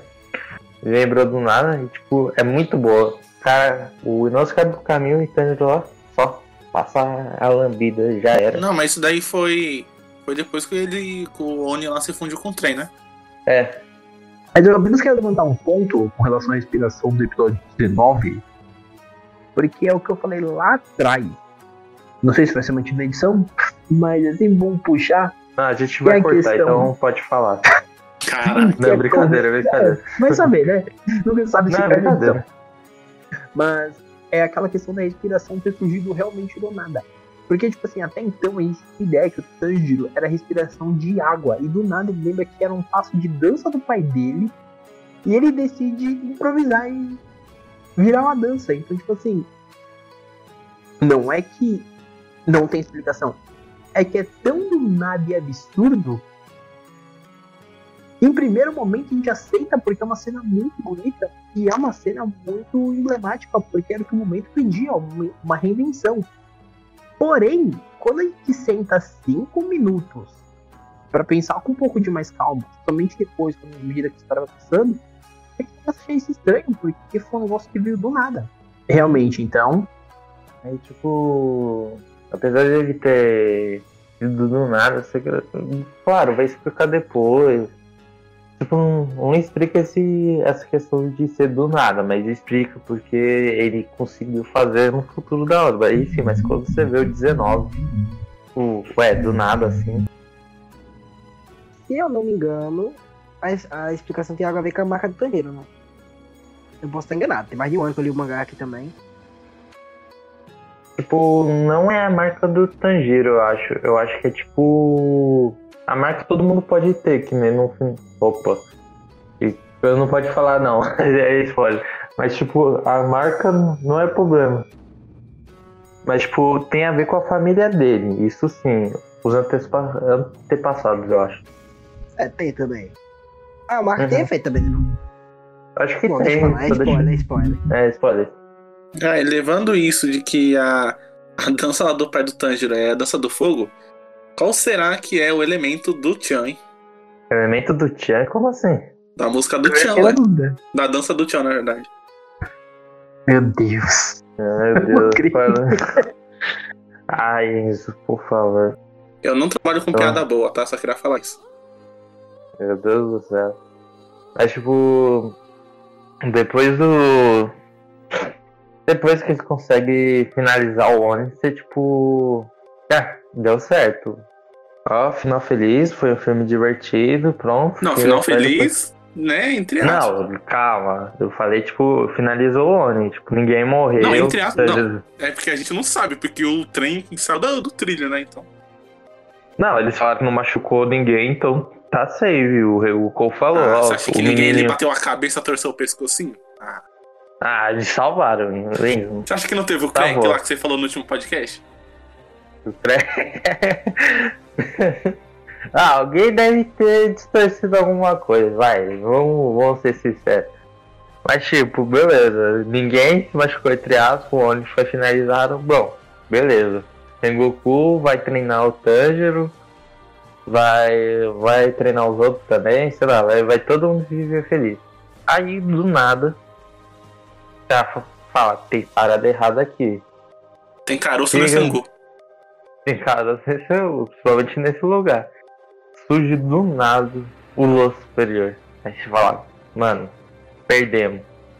Não perdemos, mas tipo, você fica no sentimento que perdemos porque os caras já lutaram, tá ligado? Tem um ferido, os outros estavam meio. Só o Rengoku, tipo, é o mais forte deles, claramente, naquele momento. Tava, tava de boa. Aí tem um Akiza que nem. Chega lá, do nada falando, ah, vocês são os caçadores de demônios. É, ele fala que tava passando por aí ou o Muzan mandou, eu não lembro. O Muzan mandou ele, Não, ele- assim. Deixa eu ver Foi aqui. de azar mesmo? Pode puxar. Não, porque pera, deixa eu a- puxar aqui no mangá. Deixa eu abrir o mangá. Pode Porque puxar. vai ser meio estranho. Ah, eu tava fazendo minha caminhada matinal e do nada eu vi um trem descarregando. Aí eu, eu venho aqui e acaba É com noturna, é noturna. É, É noturno. noturno. Matinal. o, Matinal já é queimar, né? Suicídio. Não é matinal, porque se você é matinal. É, de madrugada, vai. É 5 horas da manhã, pô. Sei lá, vamos chutar. Ué, como é que você viu o horário? Tático.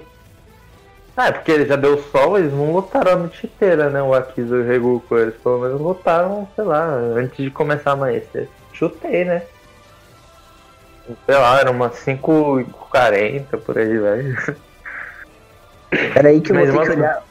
Vou ter que olhar após o final da batalha. Pera aí, pode ir de boa. Ah, é. Enquanto isso a gente vai falando. Você pode ir chegar do Ah, nada, enquanto não. isso, vamos- o Zenitsu acordou. Mano, o Zenitsu tá muito perdido nesse filme. Porque ele tá sentado no trem, aí ele dorme, aí quando ele acorda tá tipo tudo, tudo quebrado, o trem já saiu do trilho, tudo destruído. Uhum. Ali, mano, ele, calma aí, Nesco, entra na caixinha e tal. Ele se preocupa. Ah, eu, eu acabei de lembrar que tem, Tem que cuidar do que- pet, né, mano? Tem que cuidar do pet. Tipo, o engraçado nessa cena quando ele tá dormindo, quando o trem descarrega, ele tá abraçado com a mesa. Acabei de lembrar. O cara é sortudo, mano, tá dormindo. Ele, se ele tivesse acordado, ele ganhou a vida. Aí, É, tipo, ó, pelo menos eu vi que pra derrotar esse Oni foi meio que fácil, então meio que eu esperava alguma coisa depois. Vocês não acharam também fácil? Porque quando ele tava normal, o Tanjiro já descobriu o macete pra encher a habilidade dele até que rápido. E depois quando ele virou trem, pra matar ele foi só atacar duas pessoas ao mesmo tempo. Uhum. Não, tipo, claramente foi. Todo mundo percebeu, porque ele não seria o boss do filme. Por que eu acho que a direção pegou bem, principalmente o clima. Que eu li o mangá, tá ligado? Quando eu tava lendo o mangá, eu não esperava. Eu falei, ah, finalizou o ar, eu pensei assim, tipo, quando eu li o mangá, não foi pra próxima página não. Eu falei, ah, beleza, tipo, Ah, vai, vai aparecer. Vai ser o mesmo esquema. Vai vir uns caçadores de demônio ajudar aqueles ninjas lá, louco, vão vir aqui ajudar as pessoas e lá. Só que aí aparece ele, o Akiza, que é o, é o Oni. Acho que ele é o superior 3, né? Superior Isso. 3? É o superior 3. Ele é ah, se superior puxar a número informação, eu consigo puxar? Puxei. tá de boa. Puxei. É o, o Musan que mandou ele tava passando mesmo? Aí eu vou dar. Vou fazer aquele momento leitor aqui. Que ele fala que vai reportar pro Musan. Aí o Musan fala: encontrou aquilo que mencionei? Aí ele fala: eu realizei uma investigação, mas não havia informações confiáveis e também não pude confirmar sua existência. Então eu encontrei o lírio da Aranha Azul, que provavelmente é aquele rolê do. que é pra gente pra sobreviver no sol. E aí é Uhum. quando o Musan manda E, ele fala: Continuarei me esforçando para atender às suas expectativas, Musan-sama. Também eliminei um dos Hashiras como havia ordenado, porque o Musan já havia ordenado isso antes. Ah, Ou seja, ele meio que foi fazer a pesquisa pro Musan e na volta ele acabou trombando com o Hashira. hum, entendi. Então, tipo. Mas que azar, né? Foi azar, então, basicamente. Pelo que Uhum. entendi, correto? Então, Isso. beleza. E tanto que tem uma hora que- que o Musan. E pra vocês verem como o Musan é um cara que ele é safo, ele sabe das coisas, ele ainda fala que, assim, você vem me informar cheio de orgulho que matou um Hashira, mas ainda haviam três caçadores naquele lugar. Por que não os matou? Eu mandei você em específico porque estava mais próximo, e ainda assim, a casa. É, ah, teoricamente ele tava no rolê, ele meio que foi porque o Musan falou, então, amigo. Deu ruim lá. Então foi assim, ó, basicamente o esquema foi assim. O cara tava passeando à noite. Sim, o Musa falou: Você passeando. tá perto da quebrada, cola lá e resolve. É. E ainda vacilou e não fez o serviço completo. Mas é um ratinho. Não, você não matou todos. Então, tipo, o cara aí é bravo, não tem que eliminar tudo. Mas aí é, é engraçado também a cena que, tipo, o Rei Goku chega no Aki, é, fala pro Akiza, ó, nem te conheço, mas eu nem gosto de você. Isso já surgiu muitos memes, muitos memes, tá ligado? Já jogou a pessoa pela presença. Isso aí foi impecável. Tanto que virou muito meme aqui nessa, na internet. Ele, como é de falar assim, é, eu nem te conheço, mas, mas já te odeio, é isso mesmo. Ele fala assim. Já manda real pro Akiza. Sai daqui, mano. Que nem diria o João Gordo, some daqui, meu. Some daqui. Esse é o pensamento que os otaquinhos aí vão pensar da gente no primeiro bloco. É. Eles vão falar que a gente traiu o movimento, tal qual da Dolabella falou pra João Gordo. Pô, vocês estão falando que não é pra ir no cinema, pô, mas tem que apresentar, vocês traíram o movimento, é, a gente no falou movimento otaku. assim, É, que movimento, mano? Aí eles pegam assim um machadinho lá e batem na mesa. Pá! Aí, você tá louco, mano? Você quebrou aqui minha.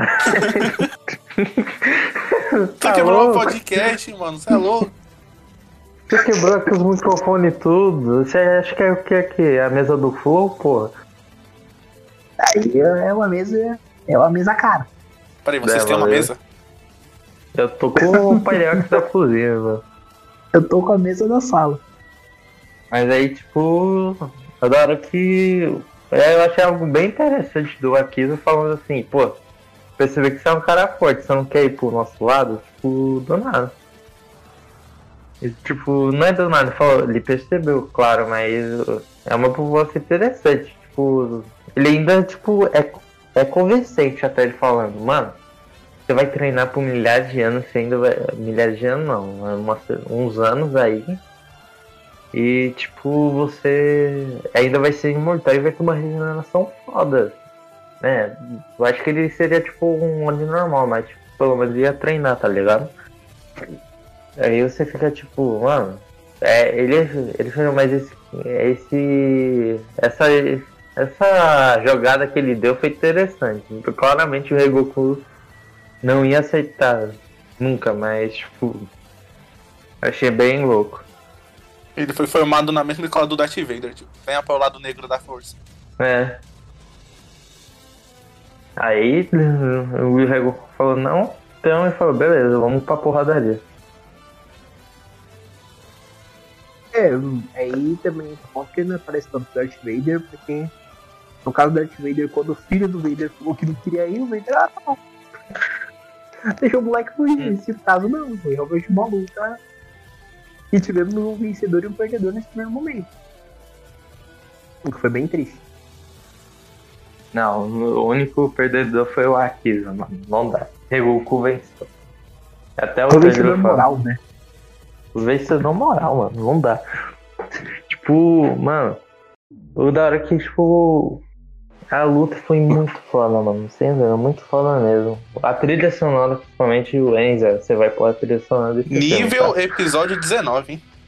Nível, eu acho que superou um pouquinho por causa da trilha sonora, mano. Acho que superou 19. Cara, mas essa luta é uma luta que a gente vê claramente a diferença de um ser humano contra um Oni nível Lua superior. Porque na O- primeira troca de golpes franca dos dois, o O Akiza, Regoku ele- já esmaga o olho do Regoku, né? É, o cara esmaga o olho e quebra umas costelas, tá ligado? Então, eu tô inteiro, você tá aí, ó. Já tá aí todo fudido. E aí? Qual que é o próximo? Então, assim, é uma luta, é uma luta pra já mostrar pra gente o nível dos caras que eles vão vir aí em frente. Porque o Seria, tipo- líder dos caçadores fala, ah, mas vocês têm que enfrentar esses caras e tal. Só que, tipo assim, a gente não entende por que eles têm que enfrentar. E é tão importante montar o superior. Quando a gente vê isso, a gente começa a entender, mas assim, a gente vê aqui muito, tá ligado?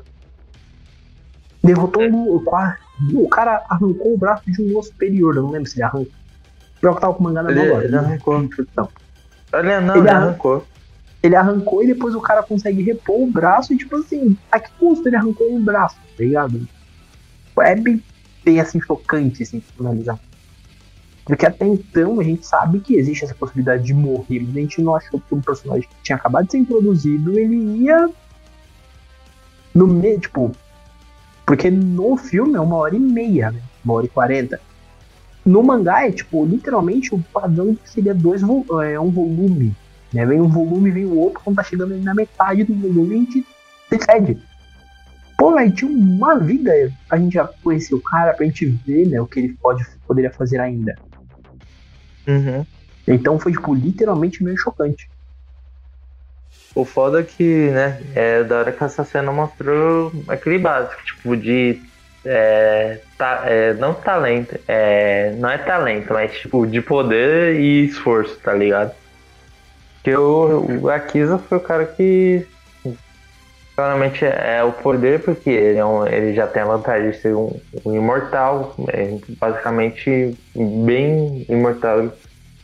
E, e consegue regenerar mais rápido do que claramente os, os outros Onis normais, porque ele, ele, ele é subordinado direto do, do Muzan, que é o cara apelão por enquanto do. Por enquanto não, ele é o apelão, tá ligado? Tipo, esse é. Esse que é o mais foda. Porque, mano, o cara é apelão. Ele até falou, mano. Até o Regoku fala, porra, mano, eu, eu lutei com um Lua, mas não superior, porque. Até o Tajiro fala que ele dava pra perceber claramente a diferença entre o, o Lua que o lutou no episódio 19 pra esse, porque a diferença é é absurda. É, De nível de força e tal. É bom que eles estão lutando e o, o pessoal tá lá no. Do lado assim, caraca, olha os deuses, mano. É verdade. Tipo. Agora um Fudriel, que é o que mais se emocionou nessa luta. Tem alguma cena. Ah, quer falar da luta? Da cena do Rengoku vs da casa. Uhum. Eu sinceramente gostei. Agora, assim, vendo a comparação do anime, eu esperava uma cena estilo o 19, mas claramente foi bem superior. Por se tratar de, uma, de, um Hashira, né? Por isso Uhum. que eu digo. Eu fiquei com. Agora, desde que eu vi, eu fiquei com hype cena, assim, futuramente do Muzan na luta final. Fiquei curioso agora. Como vai ser. Uhum, acho que eles vão caprichar também. Então, tá. Eles, eles sempre vão superar o mangá de Kimetsu. A gente não tá menosprezando e tal, mas tipo. É a Fotable, mano. Não, mas ficar pior do que o mangá é meio complicado. Mas Nanatsu tá aí, não é mesmo? Não, mas eu tô falando Kimetsu. Não, Kimetsu é Kimetsu, não adianta. Vai tá save, aí do nada vai mudar o estúdio vai pudim. O canso. Teu dinheiro foi pra onde? Mano, se o. Mano. O cara não é louco, nem se o Jin tirasse dinheiro, sei lá, do governo pra pegar o direito do Kimetsu, ele nem faria, mano. Na semana que anunciasse tipo- isso, a Barra fazia uma, uma listinha, assim, pedindo pra cancelar o DIN, pedindo pra trocar de estúdio. Aí uma semana pegava É. uns 10 milhões de coisa, de assinatura. Não vai estar lá sem assinatura, vai ter. o- Os caras vão até, sei lá, vão, vão meter o louco lá, talvez vão atacar até fogo lá. Daqui a pouco aparece é Bill o Gates. Ó, troca o estúdio, troca o estúdio. Não, acho que É. não, porque. Não, é tipo brincadeira, a gente tá falando da parte. Não, é sei. caso não troca.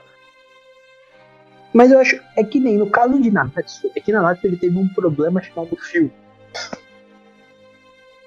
E o filme de Nanatsu, eu não sei se vocês assistiram, mas ele é uma bosta.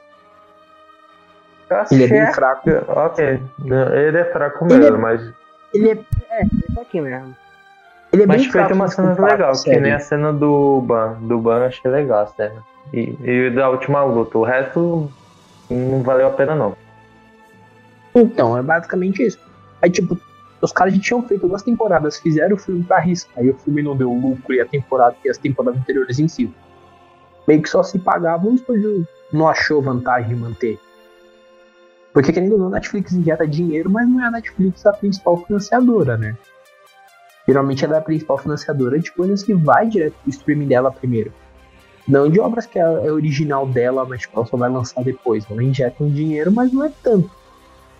Então eu ainda tô surpreso, porque eu achei que não ia passar na segunda temporada. Mas tipo, esse problema do Nanatsu é questão de que nem filme é arriscado. Sempre é, esse ponto. Mas eu acho que não foi o filme eu acho que não vendeu muito. Porque eu acho que na época tinha filme. Acho que tinha filme do Bleach, tipo live action, que eu achei legal. Tinha muita concorrência, eu acho, pelo que eu me lembro na época também, mas também na Natsu eu acho que só ficou mais. um, ficou, teve mais fama por causa da Netflix, tipo, veio pra cá e tal. Que nem na Natsu quebrava recorde. No, acho que quando nem tinha a top lista do, da semana, sabe, da Netflix, que agora tem. Acho que lá foi um dos animes mais maratonados. Eu acho que ele só perdeu agora pro. Não, ele tinha perdido já pra Beastars. Foi um dos animes mais assistidos, acho que do ano passado. é, do stream. E eu acho que ele perdeu pra esse ano pra Kimetsu. Porque Kimetsu é um hype absurdo e certeza que é um, a fanbase do Kimetsu viu pela Netflix, tudo de novo e tal. Ah, mas voltando na cena lá da luta, eu achei legal porque foi meio que uma porrada franca, entre aspas. Porque só um tava no soco, né? Outro tava com a espada. E, tipo, eu achei legal isso, que não foi meio que um joga o poder de um lado, outro joga o poder do outro, eles gritam, quem grita mais alto ganha. Então, eu curti essa Hum. lutinha.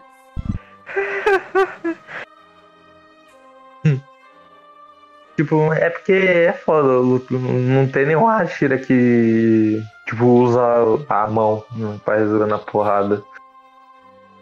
Tipo, é, tem que lutar com a espada, não adianta. A primeira mão perdesse, já, já perdia, né?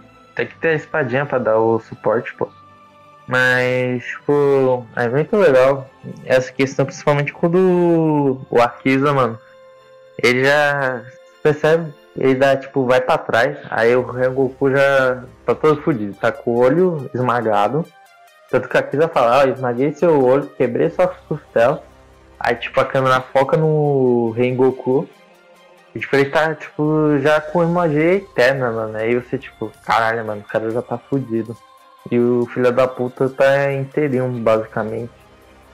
Aí eu- é muito bom a cena que ele fala que não se arrepende e tal. Ele usa o, a respiração do Burgatório. Tipo, essa é a catada final dele, que tanto que eu vou mencionar no final mangá do um mangá não, dois capítulos do mangá do Rengoku que foi disponível na época do filme, eu acho. É, ele saiu na época do filme. Uhum.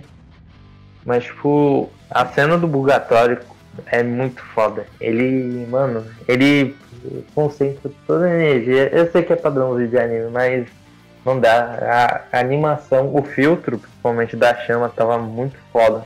Ele chega lá com tudo, com a Kisa e ainda fica com aquele formato de dragão, tá ligado?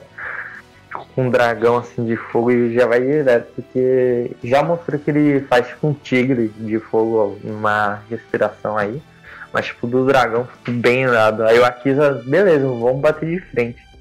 Aí os dois batem de frente. Aí o Regoku acho que perfura ele. Não, não perfura não, ele corta o braço dele, aí ele, o Akiza vai se regenerando, aí o Regoku passa na barriga dele, aí depois o Akiza acho que é, soca a barriga dele, aí perfura, aí o Regoku puxa assim a espada com tudo pra cima e corta ele no meio. E tipo, você fica, caralho, mano. O cara é muito god, mano. Você... Aí você fica tipo, mano. Aí beleza, aí o foda é quando a chamas acaba assim. Aí tipo, tá lá o. O Akiza, tipo, com a, a mão ainda no. O braço no peito e ele se regenerando, assim. Mas não tão rápido da última vez, porque o golpe foi fatal. Aí, ah não, ele ainda.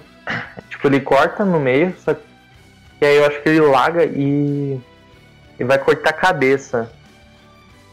Não, é como é mesmo, ele cortou ele no meio, aí beleza. Aí ele tá com a mão já perfurada no peito do. No peito, na barriga do Rengoku. Aí o Rengoku, tipo, não vacila, aí ele vai tipo, cortar a garganta dele. Aí o Akiza fica em choque, tá ligado? Porque, mano, o cara teve força ainda pra cortar a garganta. Aí ele fica desesperado, né? Porque ele vê que o sol começa a. Vai começar a sair. Aí tipo, ele, ele quer soltar e o, o Regoku não, não sei o que.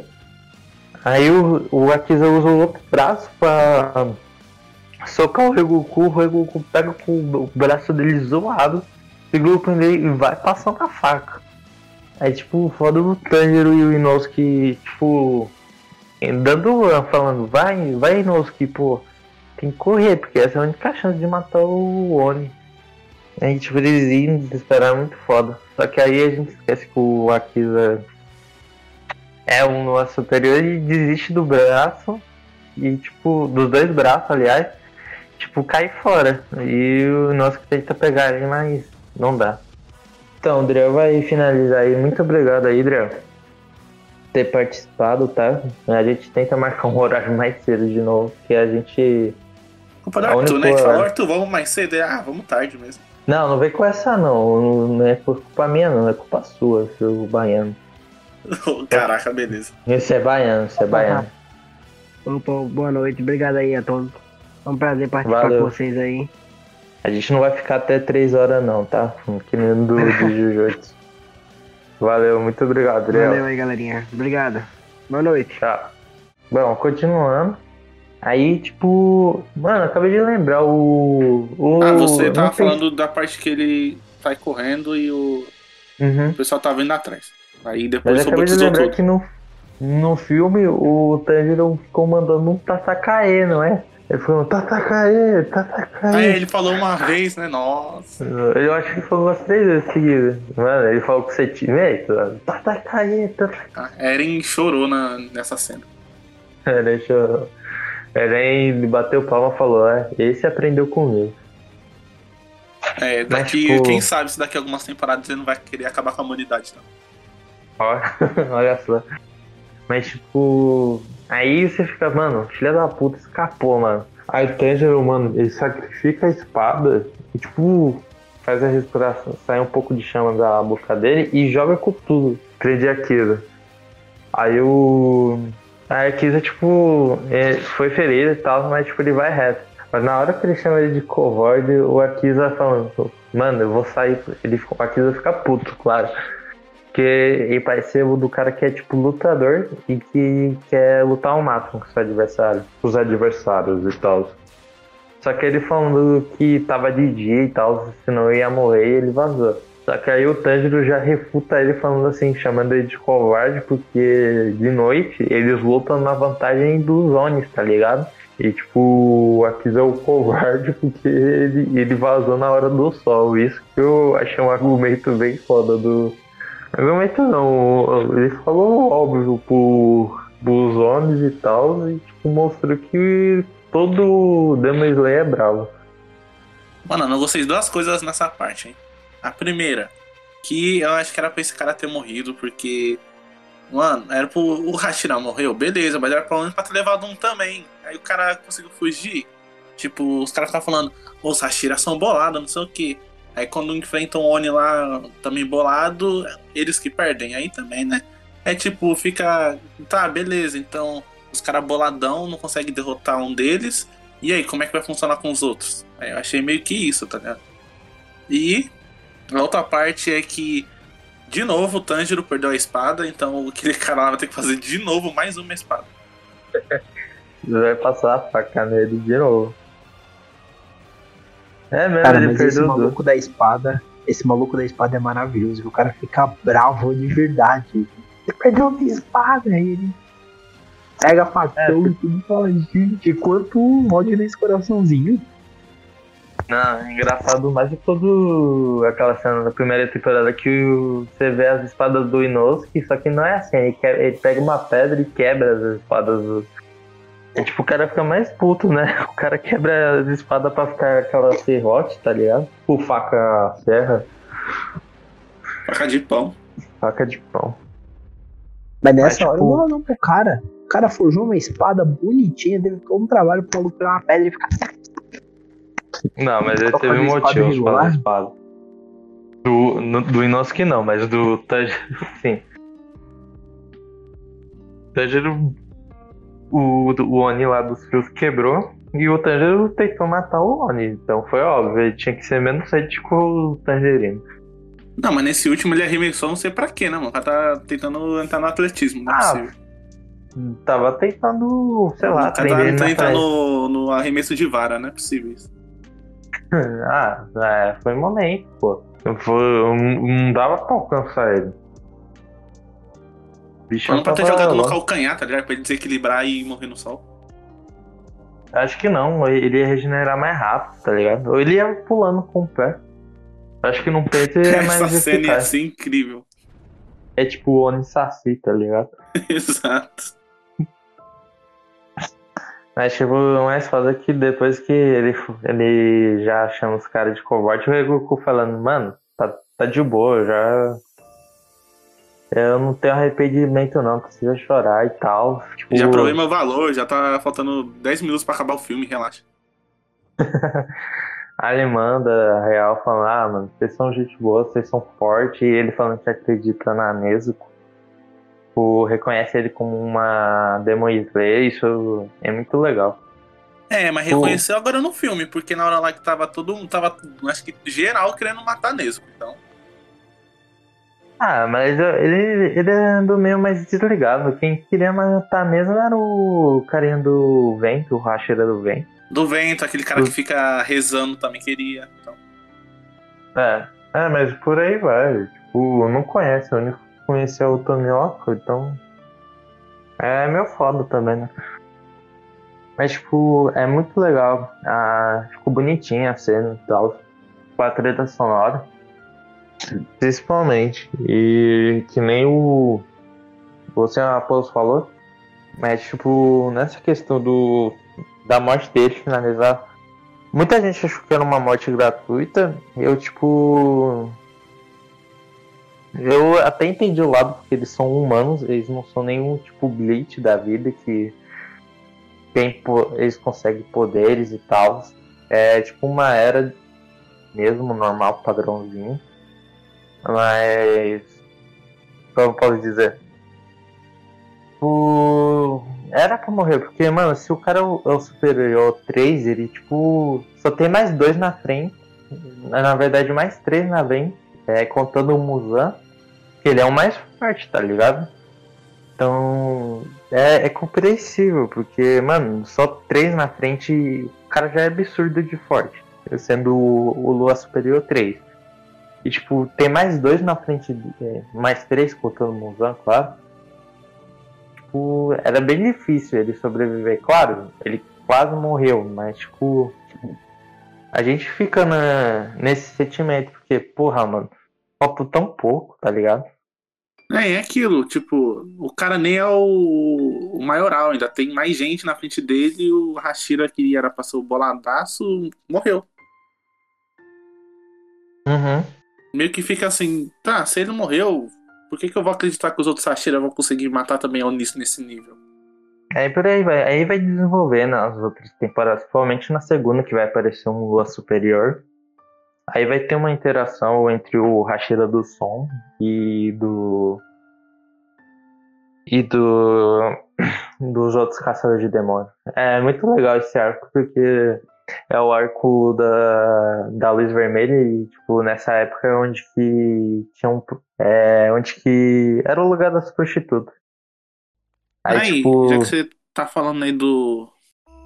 do arco aí, vocês viram esse arco no mangá, certo? Uhum. Então, esse arco é meio que curto assim para ser adaptado para um filme? Ou eles encurtaram no anime, perdeu alguma informação? Ou ficou faltando muita coisa ainda?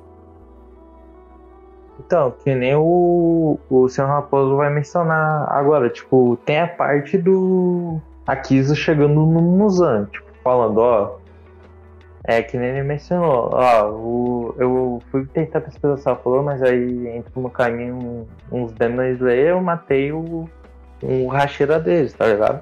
De resto, é que nem o seu Raposo. Eu não sei se você conhece isso, porque esse é dos animes padrão. Tipo, OVA é tipo uns episódios especiais, tá ligado? Calma, cara, eu conheço, calma, conheço. Calma. Ah, então beleza. Até o aí... dia tá com o Titan lá que tem o Tito aqui fala, eu conheço, calma. Hum, entendi. Mas aí, tipo. É, tem a OVA do Levi também, né? Que conta a história dele, né? Sim. É maneiro. Mas, tipo. O OVA, que nem um. Ele funcionou legal para filme. Tipo, no formato completinho, duas horas, legal.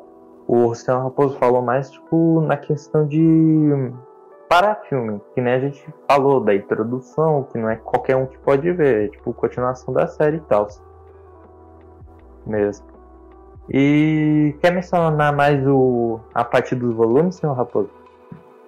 A gente falou demais aqui e a gente tem que dar prioridade pro nosso convidado aqui. Apesar de eu gostar bastante de Kimetsu, eu não tenho muito o que falar assim, sem tipo, tornar o papo ainda mais repetitivo aos pontos. Mas nessa questão do mangá, é como eu disse, para quem quer começar a série, como todo mundo sabe, a gente não recebe nada pelo, pela propaganda a seguir, mas o mangá aqui no Brasil é publicado pela Panini. Até o presente momento já saíram 15 volumes, inclusive o capa do 15 é o Rashida da Pedra. Agora em maio tá programado saiu 16, então a gente já tá na reta final do mangá aqui no Brasil, mas se você quer começar a ler a partir do momento que o filme termina, eu recomendo você comprar o volume 8, que aí você vai ver metade do volume, né? Que é a adaptação do filme. Do capítulo 67 pra frente, já é coisas que serão adaptadas na próxima temporada. E aí já entra o Hashira, já entra a questão da conversa, aí entra um ponto do Tanjiro, um personagem que eu não vou falar quem é, vocês vão ter que ler pra descobrir, ou esperar a próxima temporada do anime. E aí você vai vendo se você só viu a primeira temporada, você falou, ah, eu não quero assistir o filme, quero ler a partir do mangá, por onde eu começo? Aí você começa por um volume fechado mesmo, que é o volume 7. E aí uhum. vai assistindo e lendo, porque assim, o mangá, obviamente, ele sempre vai ter mais informações, ele sempre vai ter mais detalhes, então sempre é recomendado que você veja o anime. Mas se você tem como, leia o mangá junto, porque ajuda bastante. Mas o mangá de Kimetsu ele tem um defeito, né? O traço dele não é tão bonito. Então, já vai preparado para uns traços que em alguns momentos de deveras feios. Não, tipo, Kimetsu é assim, tem hora que nem na capinhas de capítulo, é toda bonitinha e tal. Às vezes a autora dá uma preguiçosa, os carinhas com o olhão enorme, com a cabeça de ovo, por aí vai. Quer dizer o que o anime tem de bonito, o mangá tem de feio? Um pouquinho, é. ele Ele só não é literalmente tipo Shingeki no Kyojin, que é onde você tem personagens que são realmente bom feitos. Aqui ele é só estranho mesmo. Então, já que é. Ah, não acho que não vai ter terceiro bloco. Então, isso não vai ficar dividido É. muito. Porque ainda mais que eu tô orgulhoso que a gente conseguiu falar do filme inteiro, desde o começo até o final. Uhum. Ah, é o filme de duas horas, melhor do que Jujutsu, que a gente resumiu o quê? Mais de oito horas. Caraca. É, eu- tipo, vamos dizer que mais ou menos 12 episódios de anime já são umas 4 horas, tirando a abertura e encerramento. Quatro, Quero deixar horas, aqui pros ouvintes que no final de semana que a gente tá gravando isso aqui, dois dias antes, foi que eu terminei Jujutsu, então. Então, aí ó, baiano. Mas então, já que a gente tá nessa onda de falar da segunda temporada e tal, basicamente, o nosso bloco seria é, sobre o futuro do da franquia, que nem já já era, mano. Kimetsu no Yaiba já, já tem o que a gente esperar da segunda temporada. Ah, Provavelmente vai adaptar todos os arcos e eu vou apostar numa loucura que talvez não vai funcionar e o Semápolis vai ficar puto. Principalmente se for aprovado. Que se os caras começar com essa mania de filme, tem grande chance de do final de- do Kimetsu, principalmente se eles cobrirem os capítulos extra, virar um filme. Mano, se virar um filme, aí primeiramente a gente vai ficar puto, porque a gente mora. Se a gente não conseguir, tipo. Vai demorar pra caramba pra gente ver o filme. Por aqui, claro, se as coisas melhorarem, a gente pode, sei lá, um, um Cine Lopes da vida. E o filme rapidamente pra gente assistir, sei lá, pelo menos. Vou comprar no carinha da feira. É, o carinha da feira um mês depois do, da exibição lá no Japão, pelo menos. Porque, tipo, a Shonen Jump, eu sou. É meio arriscado ser uma coisa que eu tô falando, mas é porque tem Gintama, o arco final do Gintama, tipo, foi adaptado pra filme, tá ligado? É por isso que essa é minha aposta. E, tipo, lucrou muito. Ele lucrou mais que, tipo, a, ele lucrou mais que a primeira semana do Kimetsu, porque, tipo, a, Kime, a primeira semana do Kimetsu, tipo, vendeu legal, só que não foi o hype, porque muita gente ainda não. Ah, falou, tá bom mesmo e tal, aí, aí gerou essa milhões de ienes pra depois dólares, por aí vai. Aí Gintama superou já na primeira semana essa primeira meta deles, tá ligado? É por isso que eu mencionei nessa questão do arco final ser provavelmente um filme. Não tô falando que as outras temporadas pode ser filme, eu acho que o filme desse foi pra testar, porque também era um arco curto. Também é bom seguir temporada direitinho que muita gente tem chance de acompanhar, tá ligado? Então, com relação a isso, e eu acho, até vou entrar nesse ponto que eu concordo com você. Eu acho que essa temporada agora que vem aí, já foi anunciada, ela não vai adaptar tudo. Ela vai adaptar até o começo do arco final. E aí, quando chegar o arco final, a gente vai ter realmente essa adaptação mais completa. Eu tenho essa expectativa até porque já ficou meio na cara que a ideia do pessoal não é fazer uma adaptação que siga o mangá a conta e risco.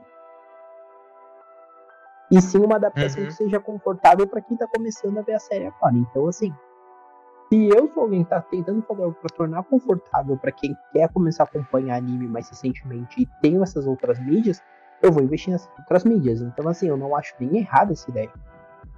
Se eu fosse o cara que mexe com os negócios, o, o cara que dá as cartas nesse jogo, eu faria a mesma coisa, porque a possibilidade que eu tenho de fazer o cara vir e abraçar meu, meu conceito. Uhum. Eu só acho que isso pode gerar um problema para a indústria no futuro. Porque você Eu acho- você vai ter muita produção animada que ela vira anime, que ela tá virando filme, tá virando filme, tá virando filme, você não tem onde meter todas essas produções. Uhum.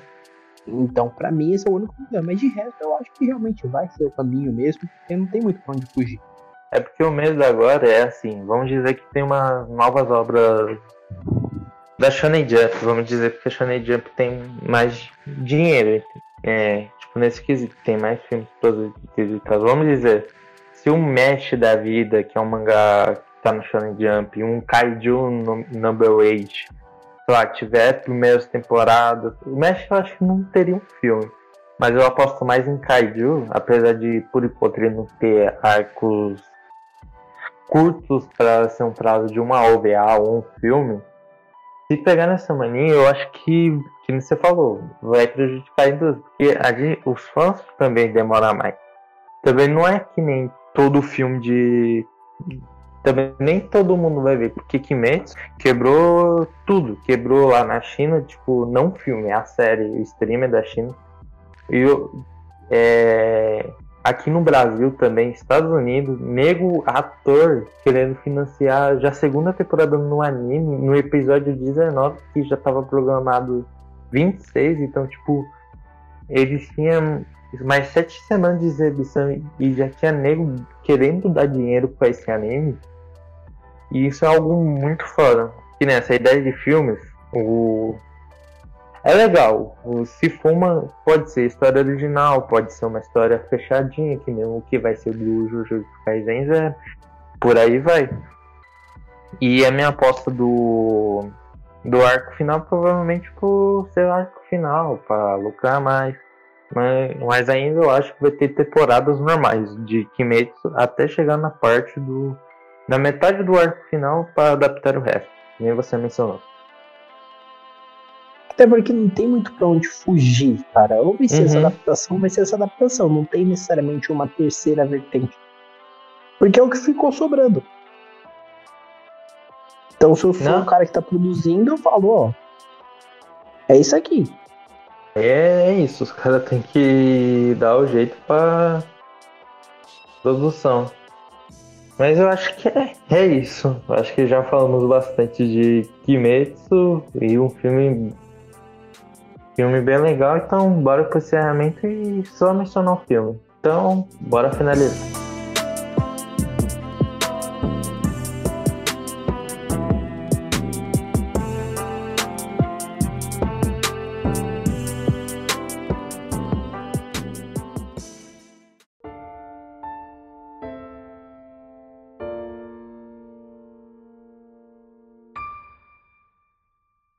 Bom, né, vamos para notinhas.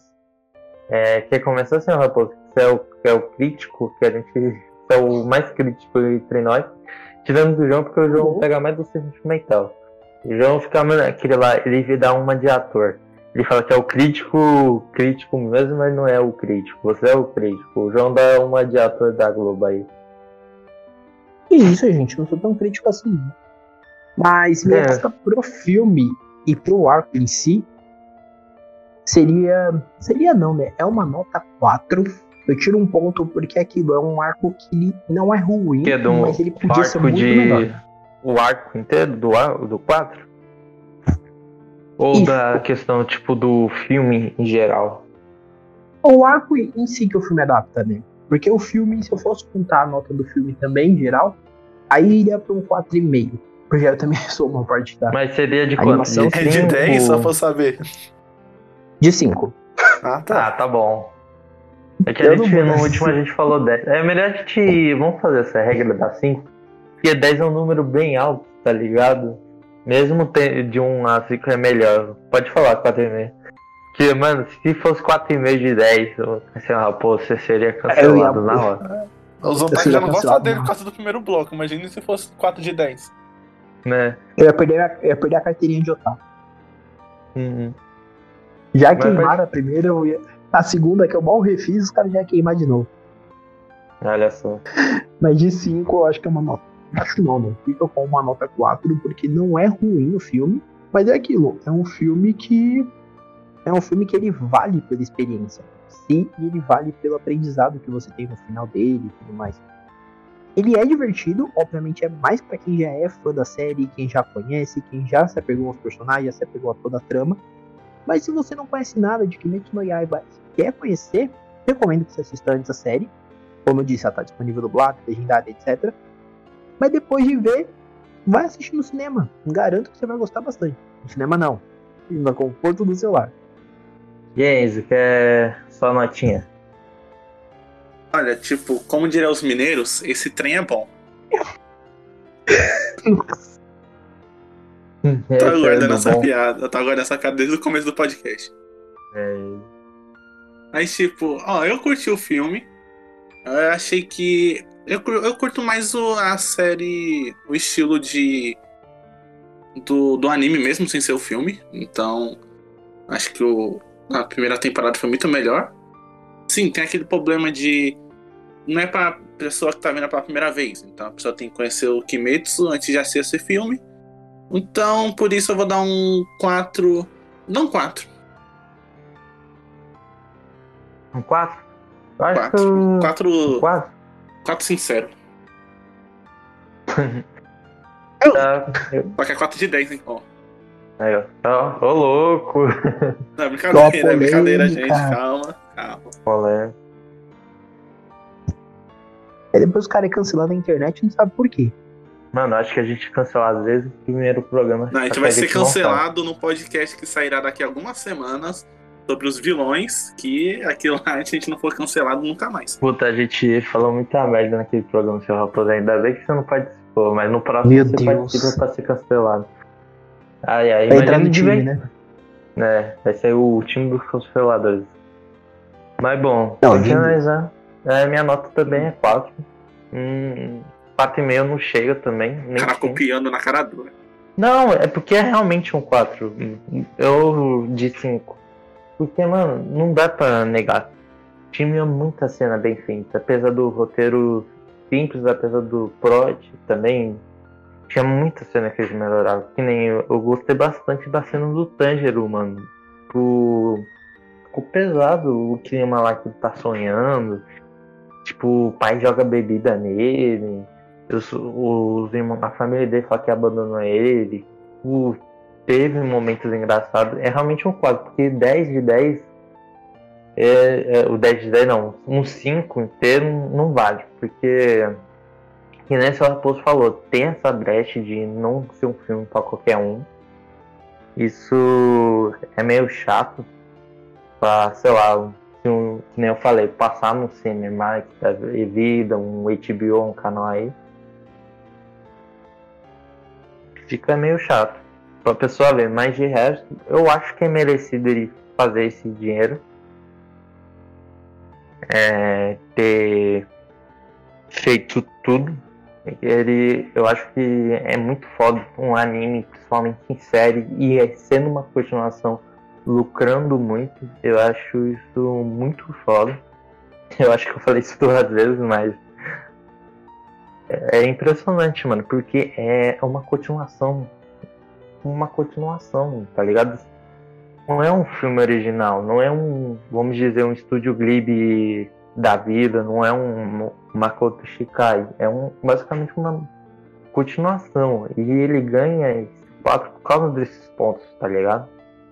E é por isso que ele é o 4 e não é perfeito, mas realmente é impossível dar uma nota baixa pra ele. Então, eu acho que é isso. Fechou 4, Kimetsu no Yaiba Mugi Train, ou Kimetsu no Yaiba o, o Trem Infinito, realmente é um filme muito bom. Ele ganhou o selo Pode Assistir da Network. É, pode assistir, menos com a família, porque a família não vai entender nada. Sabe porque você vai ser zoado em todo Natal que você ainda assiste desenho. Uhum. Esse é o cara que vai no cinema. Você vai ser zoado se você ir e se você não ir. Então, assista por sua conta em risco. Uhum. Cara, de todas as escolhas, escolha sempre a menos dolorosa, não vá. É, não vá. Mas é isso. Então, vamos finalizar. Muito obrigado por você ter escutado, de verdade. E acabei de deixar, eu vou deixar meio off assim, porque a gente fala muito obrigado toda hora. E eu acho que é meio repetitivo. Mas a gente agradece de verdade você que está escutando. E a gente chegou à marca de 200 reproduções, e, tipo, em um tempo curto até, eu acho. E isso que é legal. E também segue a gente nas nossas redes sociais. Tem É, principalmente no Instagram, onde a gente foca um pouquinho mais. Tanto em notícias, até vídeos de canais, avisos de lives e tal. E vou mencionar que o Driel, que ele participou do programa. Pra quem não sabe, o Driel tem um, ele é um dos nossos parceiros da Network, que ajuda em divulgação, às vezes participa de live, nem o Lip, participa de algumas lives com a gente. E, tipo, ele. ele O ruim ele- dele é que ele tem uma maldição. Ele tem uma maldição aqui de. ah, Depois do primeiro bloco ele cai, então. Foi um milagre. Foi um milagre do Kinetis. Voltando, ele. A gente grava bem tarde os programas. Tenho até medo de convidados pro- é, futuros. Dormirem no Por- meio do programa, né? É, possivelmente. Até. Então a gente pensa em mudar um horário possível para todo mundo participar. E o Driel, que nem eu falei, ele, ele é do nosso parceiro e ele cuida da página Otaku Recomendações. Então, tipo, anime, mangá, manhwa, é, mangá chinês, mangá coreano. é, Atebayo. da Tebayo, ele posta tudo bonitinho com a equipe dele de edição muito legal. Então é isso. E temos também o Sr. Raposo, que é nosso parceiro, e ele vai mencionar aqui o jabazinho dele porque ele merece. Cara, é, é o jabazinho básico de se você não ouve, ouço comentando, comentando com diversos assuntos malucos, os mais malucos possíveis. Então já falei sobre essa questão de ir no cinema ver já falei sobre Blue Lock, já falei sobre filmes variados, já falei sobre séries da HBO. Tem séries que eu não falei, até porque já me convidaram pra gravar aqui, então essas aí eu vou assistir e vou guardar pra gravar aqui. Mas não tem assunto sobre tudo, então vai ouvir o podcast. E além disso, como geralmente eles sempre deixam o meu Instagram lá, vai no meu Instagram, que vai ser underline raposo, e lá tem todos os links de todos os meus projetinhos. Aí tem o podcast, tem blog, tem canal no YouTube. Só não tem canal na Twitch porque, né? O shape não permite. Mas, mas de resto, tá tudo em família. A gente pode ir lá, pode seguir sem medo, que vocês vão curtir. Alguma coisa na vez vocês vão curtir também. Assim como vocês curtem aqui, assim como vocês curtem de outros parceiros dele, porque aqui também a gente tem isso de ter um conteúdo legal. A gente é feio, mas não morde. Eu sou bonitão, então não tem problema. Tá ouvindo, Otaquinhos? Estou, estou disponível. Ele lava, passa e cozinha, hein? É, isso é verdade. E corto carne, sou açougueiro. Ô, É? filho. A Ele vida é o Hashira da carne. É, isso mesmo. Então, eu faço. As minhas respirações são os cortes, tá ligado? Ah, e de no gatar, requeriki sem é. Ah não, requeriki sem já é o significado, sou burro. Ah, é, esquece aí, depois eu penso em uns memes melhor. Então finaliza, Enzo. Opa, pessoal, muito obrigado por muito obrigado e muito obrigado. Ó. Não. É que você falou que a gente fala muito obrigado, então. Mas é verdade, pô. A gente fala muito obrigado. Tá, então, pessoal. Tá, eu ia falar outra coisa, não ser obrigado, só que só me obrigado na minha mente depois que o Arthur falou. Você vai falar agradeço. Agradeço desde já que você está escutando aqui. E não esqueça de acompanhar nossas lives, segunda, quarta e sexta, na Twitch, a partir das 10h30. A gente tá jogando, curtindo, estão jogando Pokémonzinho agora, então fala lá. E não vai ver esse filme no cinema e nem os próximos filmes no cinema, viu? Não, a gente vai chamar a criança pra te dar um mata-leão lá, então cuidado. É, é Vocês verem uma criança chegando perto de vocês demais, corram. Porque não. Porque ela vai lhe dar um mata-leão a nosso pedido. Então é isso, galera. Muito obrigado por você ter escutado e até o próximo domingo do Nerdão. É isso, falou. Sobe o Thomas do trem. Ah não, eu ia finalizar com a música da Lisa, porra. Então não Ah. sobe o Thomas do trem. Ah, sobe no final depois do encerramento, vai. Deixa a musiquinha rolando, aí depois coloca um Thomas e o trem com a. Misturadaço. É. Acho que. É isso, falou, dá tchau, hein. Tchau.